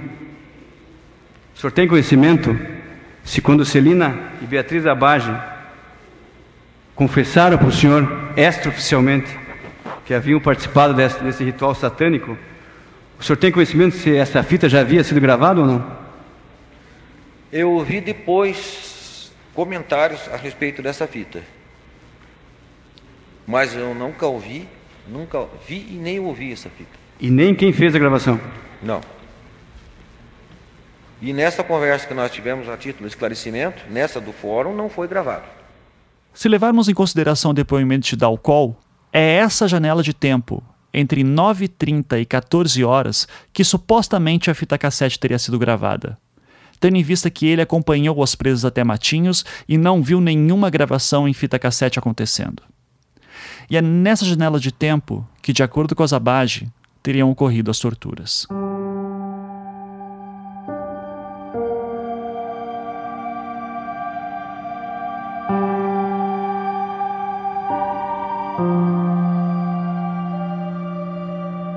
Se focarmos apenas no processo da Zabage, nós temos em mãos um processo com mais de 20 mil páginas. Então eu já peço desculpas, pois pode ser que algo tenha passado batido nas minhas consultas. Mas caso isso não tenha acontecido, a primeira vez em que aparecem os nomes de alguns dos policiais militares envolvidos na Operação Magia Negra, tentando explicar quando que a fita cassete foi gravada, data de agosto de 1993, pouco mais de um ano após as prisões. Essas declarações constam no volume 18 dos autos do processo, e aparentemente elas só existem por conta do inquérito que foi aberto para se investigar as alegações de tortura. Eu falarei mais sobre essa investigação em episódios futuros. Dos sete depoimentos de policiais que lá constam, três citam a gravação da fita. As explicações são as seguintes. Valdir Copete Neves diz que, abre aspas, a gravação da fita cassete foi durante a remoção para Matinhos, mais exatamente na travessia, e as presas, na ocasião, confessaram a participação na morte do menor Evandro. Que, com relação à fita cassete, na qual também confessam a autoria, foi gravada durante a remoção e concluída na companhia de Matinhos. Fecha aspas. Dirceu Silvestre Matias relata que, abre aspas, que a fita cassete começou a ser gravada dentro do carro, depois da saída do fórum com destino à companhia de Matinhos, em meio ao tumulto da população e prosseguiu no ferryboat. Fecha aspas. José Romário Machado, por sua vez, diz que, abre aspas, fez uso de um gravador onde pouco antes do ferryboat começou a fazer perguntas às presas, cujas perguntas e respostas foram gravadas, que a gravação da fita cassete durou cerca de 30 minutos e que foi concluída dentro da companhia de Matinhos. Fecha aspas.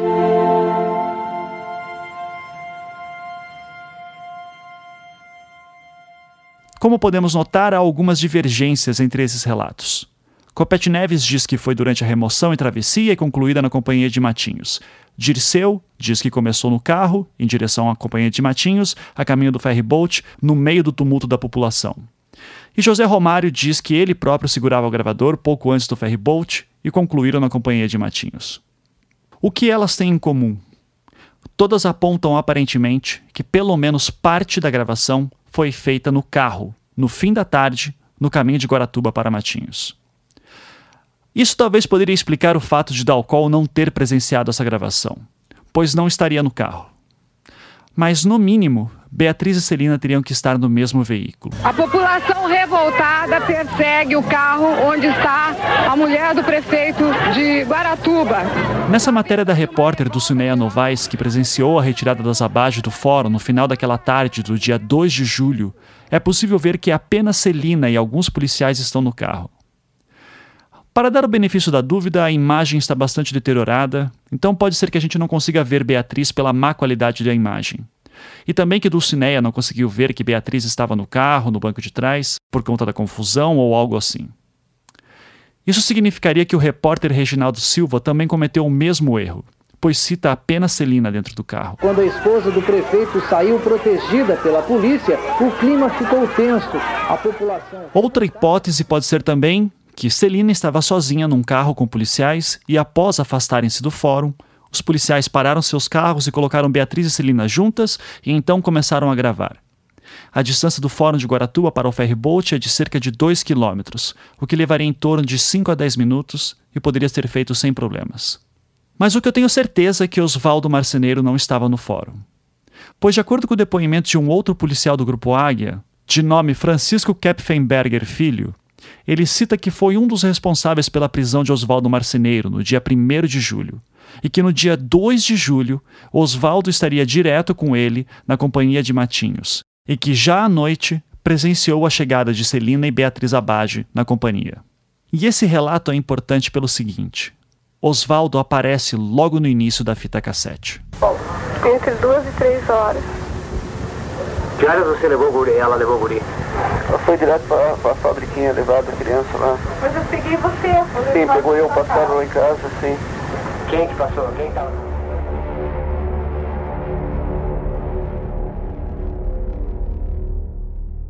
Eu não sou perito em áudio, muito menos perito criminal, então eu estou longe de ser uma fonte confiável no que diz respeito a avaliar a autenticidade de uma gravação.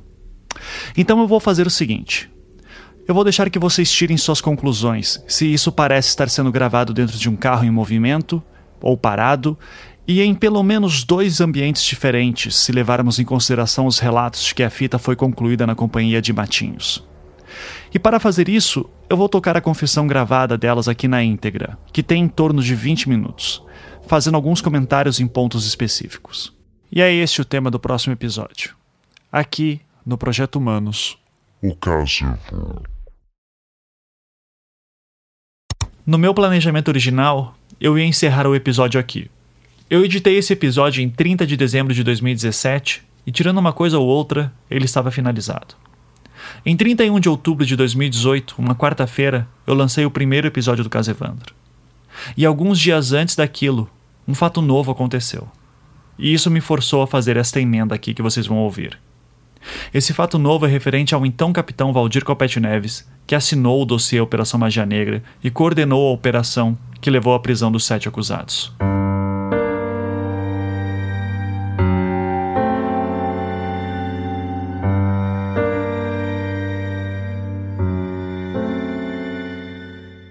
No início de 2018, eu tentei contato com o Valdir Copete Neves, que na época já estava aposentado como coronel pela Polícia Militar.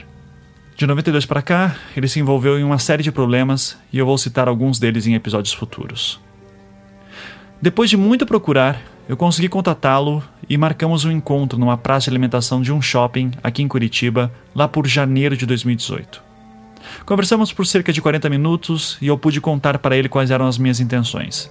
Expliquei que estava fazendo uma espécie de documentário em formato de podcast sobre o caso Evandro, expliquei o que era um podcast, enfim, todo o básico. Ele então perguntou para mim se eu já tinha escrito algum livro. E eu disse que sim, que já publiquei dois livros, mas que estava atualmente mais interessado em produzir histórias em podcasts mesmo. Nisso ele me fez uma proposta. Ele disse que falaria comigo, que contaria uma série de coisas que aconteceram nos bastidores e que nunca foram reveladas antes, mas que em troca ele gostaria que eu escrevesse um livro sobre ele. Seria sua biografia e ela deveria se chamar Neves, a Lenda. Ele justificava dizendo que sofreu muita perseguição política, mas que era conhecido como uma lenda na PM do Paraná e que chegou até a fazer alguns treinos nos Estados Unidos e que achava importante ter a sua memória registrada. Eu disse que ia pensar na proposta, nos despedimos e eu fui embora.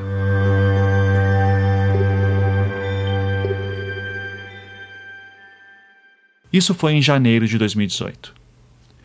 Meses se passaram, outros assuntos iam surgindo e eu acabei nem pensando muito nessa questão. Eu entrei em contato novamente com ele em junho, já com a decisão tomada de não aceitar a proposta dele. E eu queria dizer isso para ele pessoalmente, justificando que não faria sentido eu escrever sua biografia enquanto fazia o caso Evandro, pois isso claramente afetaria meu julgamento. Eu gostaria de conversar com ele sobre o caso Evandro para que ele desse o seu lado da história, e só isso. Ele não respondeu à minha mensagem, mas me mandava uma mensagem ou outra de alguma corrente. E essa prática se intensificou no período eleitoral. Após uma dessas mensagens de correntes que ele me mandou, no dia 8 de outubro, eu respondi rapidamente assim que a recebi, perguntando se poderíamos marcar aquela entrevista que havíamos combinado. E ele me respondeu assim: abre aspas. Podemos sim. Você pensou naquilo que te falei sobre o livro? Vamos abrir a caixa dos bastidores. Fecha aspas. Eu respondi o seguinte: abre aspas. Pensei sim, coronel, mas infelizmente terei que recusar. Queria muito entrevistar o senhor para essa história, mas isenção jornalística para mim é fundamental, e ela ficaria comprometida se eu fizesse uma biografia sua. Da mesma forma, eu não faria uma biografia da Zabage, do Requião, nem de ninguém envolvido, entende? É questão de ética profissional minha mesmo. Torço muito para que entenda minha postura e espero que isso não impeça que você me conceda a entrevista. Se for o caso, posso tentar te encaminhar para algum escritor que tenha interesse em narrar a sua história.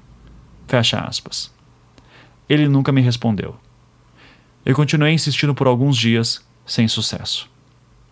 Até que chegou a semana de lançamento do primeiro episódio do caso Evandro. E agora eu vou chamar aqui um amigo para me ajudar a contar o resto da história. Eu sou Rodrigo de Souza, jornalista do Jornal da Manhã, em Ponta Grossa.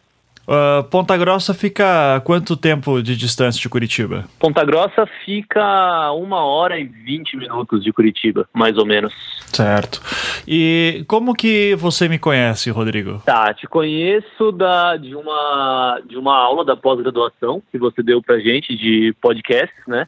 Uhum. E já, já acompanhava o seu trabalho no Projeto Humanos e outros trabalhos que você fazia também, mas a gente nunca teve, a gente nunca conversou, né? Isso. A primeira vez que a gente conversou mesmo foi durante as aulas de podcast do curso de pós-graduação da Universidade Positiva. Isso. É, eu dei aquela aula e daí algumas semanas depois, eu lembro que naquela aula eu já tinha avisado vocês que ia lançar o caso Evandro. É, e algumas semanas depois eu, para ser mais preciso, no dia 29 de outubro de 2018, eu lembro que eu estava chegando em Belo Horizonte porque eu ia dar uma palestra lá na PUC de Minas Gerais. Eu pego meu celular e tem uma mensagem sua e você. Eu queria que você me narrasse o que aconteceu naquele dia até o momento que você quer me mandar uma mensagem. Tá, então, é, foi o seguinte, né? Eu, eu, particularmente, nunca tive muito contato com o, o Copete Neves, né? Quando, quando, ainda na aula, quando você, eu falei que eu me apresentei, falei que eu era de Ponta Grossa, e você falou, ah, você conhece o Coronel Valdir Copete Neves? Eu falei, eu conheço por nome, porque ele é uma pessoa conhecida aqui em Ponta Grossa, mas nunca tive nenhum contato, nunca entrevistei, nunca falei com ele, nunca tive nada. Aí, é, esse nome, assim, ficou na minha cabeça, porque na época você ainda não tinha lançado o projeto, então eu ainda não sabia muito o que era aquilo, você falou meio por cima e tudo mais. Aí, ok, passou uns tempos, eu não lembro quanto tempo isso, acho que mais ou menos um mês, mais ou menos, e eu estava na redação, eu já cobri, eu já cobri polícia, mas hoje em dia eu não cubro mais polícia, eu cubro política. E eu estava na redação e aí a gente tem uma equipe lá no jornal que fica na delegacia, na 13ª Subdivisão Policial aqui em Ponta Grossa. E eles é, avisaram a gente por telefone que um coronel foi, foi encontrado morto na região do Botuquara, né, em, em Ponta Grossa, que é uma região afastada da, do perímetro urbano de Ponta Grossa, né, um distrito de Ponta Grossa, é, ela é afastada porque lá fica o aterro do Botuquara, o aterro sanitário que, que atende a cidade de Ponta Grossa e alguns outros municípios vizinhos se eu não me engano. Uhum. Mas enfim, é, a gente foi avisado que um coronel foi encontrado morto lá e eu, como já já, já tinha assim conhecimento de um, um pouco da história de vida do Copete Neves e tudo mais, eu sabia que ele tinha uma uma umas terras lá, uma, um sítio, enfim, umas terras naquela região. Mas na hora não me passou na cabeça que poderia ser ele. Eu, hum, confesso que a primeira vez que falaram que um coronel foi, foi morto lá, eu imaginei que fosse troca de tiros, alguma perseguição, alguma coisa assim, por ser uma área afastada, né?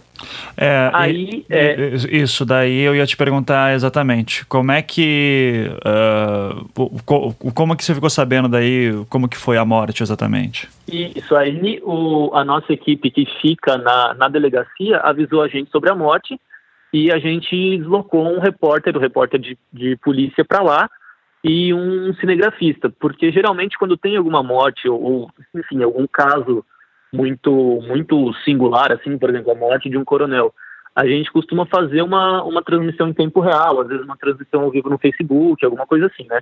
Então a gente deslocou esse pessoal para lá para fazer essa transmissão. Aí quando a gente chegou lá, já tinha tomado conhecimento que era realmente o Copete Neves que, que foi que foi morto e que foi executado porque o, o, a cena do crime, a polícia depois contou pra gente, né, mas estava bem, bem claro, assim, que foi uma execução, porque foram encontrados vários, vários projéteis de, é, já, já disparados, né, deflagrados, e, assim, coisa de, de seis ou sete projéteis de uma arma e seis ou sete de outra arma, né, se não me engano, é, de calibre 12.40, alguma coisa assim, mas é coisa, coisa bem pesada mesmo. E assim, é, todos os tiros acertaram na cabeça dele, o rosto estava totalmente desfigurado. Enfim, então é, é, é, aquela cena bem típica, assim, cena do crime de, de execução, né? Sim. Eu lembro. Aí, enfim, ah, né? É, é, é não, pode falar. É, deixa eu só te fazer uma nova pergunta, então. É, porque eu lembro que quando aconteceu isso, eu perguntei para você se já tinham suspeitos ou alguma coisa assim. E eu lembro que você me falou alguma coisa do tipo: ninguém sabe porque ele tem encrenca com muita gente. Você lembra disso? É, lembro sim. É, no momento não tinha, não tinha nenhum suspeito, né? Até porque por conta do histórico dele, assim, ele, ele já ele já tem algum, algum histórico de, de, de problemas com MST, com ele foi até, se eu não me engano, chegou a ser condenado por tráfico internacional de armas, enfim, todos esses problemas que, que, que o pessoal já conhece, né? Aí, é, por conta disso, a polícia não tinha, naquele momento, lógico, nenhuma informação de, de quem seria esse desafeto, né? Apesar de saber que foi uma execução, ninguém, ninguém imaginava quem poderia ser esse, esse desafeto. Mas depois ficou sabendo. Isso, daí aí, é, como é, a, a, cena, o local do crime, né, ele é muito perto do aterro do Botuquara, e é esse aterro que eu citei anteriormente, ele, é, a polícia conseguiu pegar algumas imagens de, das câmeras de segurança do aterro e verificaram alguns veículos que passaram ali pela, pela, pela estrada momentos é, antes do crime, momentos próximos ao, ao horário do crime, né? E aí encontraram o, o primeiro dos, dos suspeitos, né? Uhum. É, em linhas gerais, porque eu não quero incluir mais um caso criminal nessa história, é, mas você sabe dizer uh, a quanto que anda essa investigação, ou pelo menos uh, o que, que, a polícia montou, uh, descobriu em relação a quem foi preso, qual foi o motivo da morte? Foram três pessoas presas e a primeira era um inquilino do, do Copete Neves, né? Eu acho que o Copete, se eu não me engano, ou arrendava um, um sítio, umas terras para essa pessoa, ou arrendava residência. Agora, é, eu não, não, lembro bem de cabeça, até porque eu não acompanhei muito a fundo a, a investigação e tudo mais, mas era um dos inquilinos dele. Foram três pessoas presas. Esse rapaz foi preso primeiro, ele negou a participação do crime, mas depois a arma do crime foi encontrada na casa dele, enfim, aí ele acabou confessando. Aí o irmão dele foi preso na sequência por também ter participado do crime. E, se eu não me engano, uns 15 ou 20 dias depois que os dois foram presos, foi coisa de uma, uma semana entre um e outro, aí uns 20 dias depois, se não me falha a memória, uma terceira pessoa foi presa e aí é, é possivelmente, eu também não me lembro, mas possivelmente foi a pessoa que responsável pelo por atirar nele, porque ele, ele era conhecido por ser pistoleiro, enfim, né? Uhum. Mas foram essas três pessoas presas e o motivo é a polícia cita que, que é uma dívida que o, o, o primeiro dos, dos, dos presos tinha com o Copete mas não deu muito, muitos detalhes também a respeito disso, né? Só fala que foi uma, uma dívida que eles tinham entre eles. Uhum. Ou, ou, seja, o caso ainda está andando e, né, isso aconteceu em outubro do ano passado. imagino que, é, sei lá, os caras talvez sejam presos. Imagino que eles sejam presos agora, nem foram julgados ainda. Deve, a coisa ainda está andando, né? Isso, eles ainda não foram julgados, né? Presos. Eles foram presos, assim, no momento das investigações, eles foram presos e não acabaram sendo mais liberados, né? eles estão aguardando o julgamento. O Rodrigo falou em três pessoas presas, mas em uma matéria veiculada em 31 de janeiro de 2019 no jornal Tribuna da Massa, um programa local de Ponta Grossa, falava-se de que quatro pessoas foram presas. Nessa mesma matéria, duas filhas de Valdir Copete Neves, Rafaela Neves e Gabriela Neves, dizem que acreditam que haveria uma quinta pessoa envolvida, que seria o mandante da execução. Eu vou colocar um trecho da matéria aqui para que elas possam ser ouvidas. Agora a gente começa a nossa entrevista exclusiva com as filhas do Coronel Copete, Rafaela Neves e Gabriela Neves. Rafaela, para a gente começar, vocês estão acompanhando as investigações desde a morte, do dia da morte do seu pai. E vocês perceberam algumas divergências e contestam alguns pontos. Quais são esses pontos e quais são essas divergências?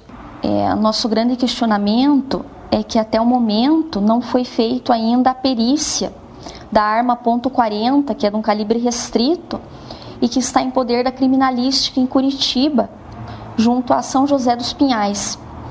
É, essa arma é muito importante e relevante para as investigações, mas até o momento não teve nenhum perito designado. Para você, os mandantes então não seriam os irmãos? É, os demais comentaram da existência de uma suposta, de um suposto quarto elemento que seria o mandante, aliás quinto, quinto elemento que seria o mandante. Mas é importante para isso ouvir o Hector Gabriel para saber da existência desse, desse mandante do crime. A motivação, de fato, seria uma dívida? A motivação dos, é, desses dois coautores certamente são dívidas de arrendamento, porque Embora eles digam que tinham quitado dívidas, nós descobrimos, após análise dos extratos da conta bancária do meu pai, é, de demais comprovantes de pagamento, e enfim, nós descobrimos que há uma dívida grande. É uma das motivações por parte, certamente, desses russos. Porém, do mandante ainda nós não sabemos. Nós acreditamos que eles tenham trabalhado em conjunto com uma, um quinto elemento que seria é, a cabeça de, de, de toda essa crueldade, dessa monstruosidade que foi feita ao nosso pai. Você sabe me dizer o valor da dívida? Mais de 400 mil reais. O Copete chegou a ameaçar os irmãos em função dessa dívida? Jamais. Meu pai, embora ele fosse militar, ele era uma pessoa muito polida, muito educada. As pessoas que o conheceram sabem. É, é muito difícil vê-lo falar alto, gritar. No máximo, ele deve ter falado: olha, fulano, vamos acertar aqui esse valor que vocês estão né, me devendo. E uma semana antes do falecimento, ele demonstrou para minha irmã um cheque que estava em, em sua posse, na carteira, de 150 mil reais que ele não pôde depositar que era do Valdemar Anofrief, mas que ele pediu que não compensasse, alegando que não tinha fundos.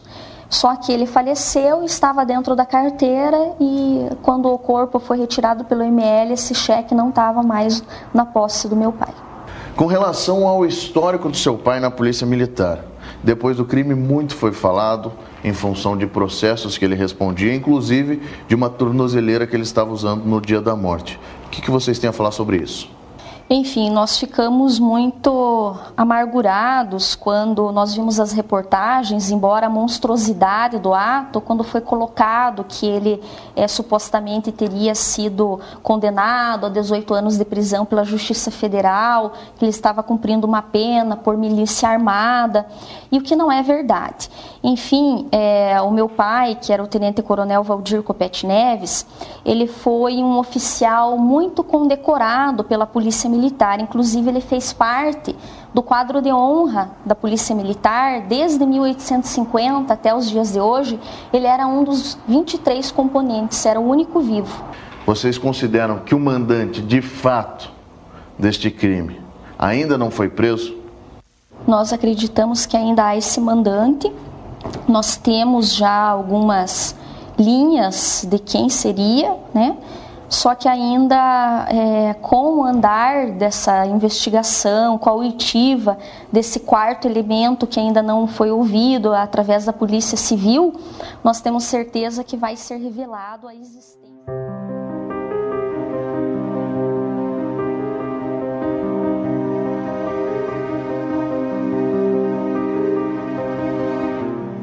Projeto Humanos é um podcast em formato storytelling produzido pelo Anticast e distribuído pela Half Death. Ele só é possível de ser realizado graças à ajuda de nossos patronos que contribuem mensalmente com a quantia que podem.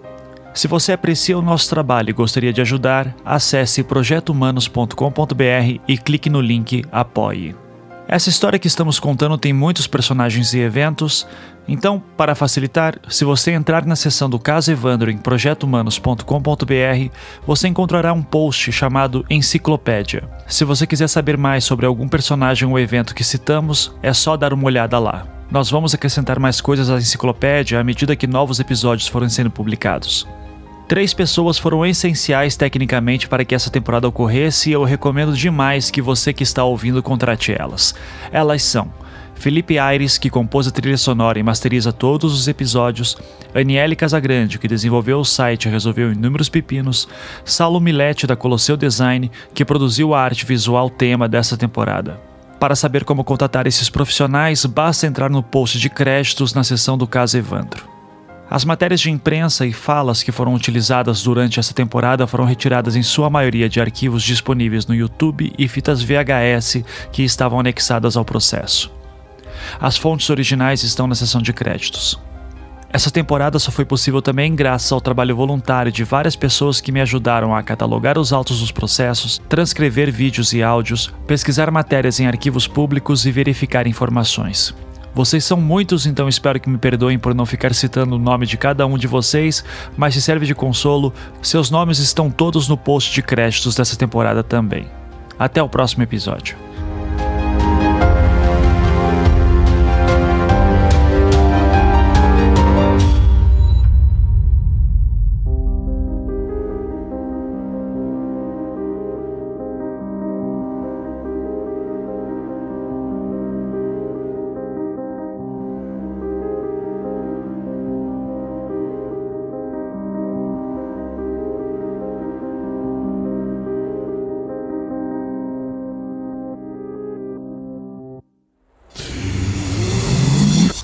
Staff. Daff.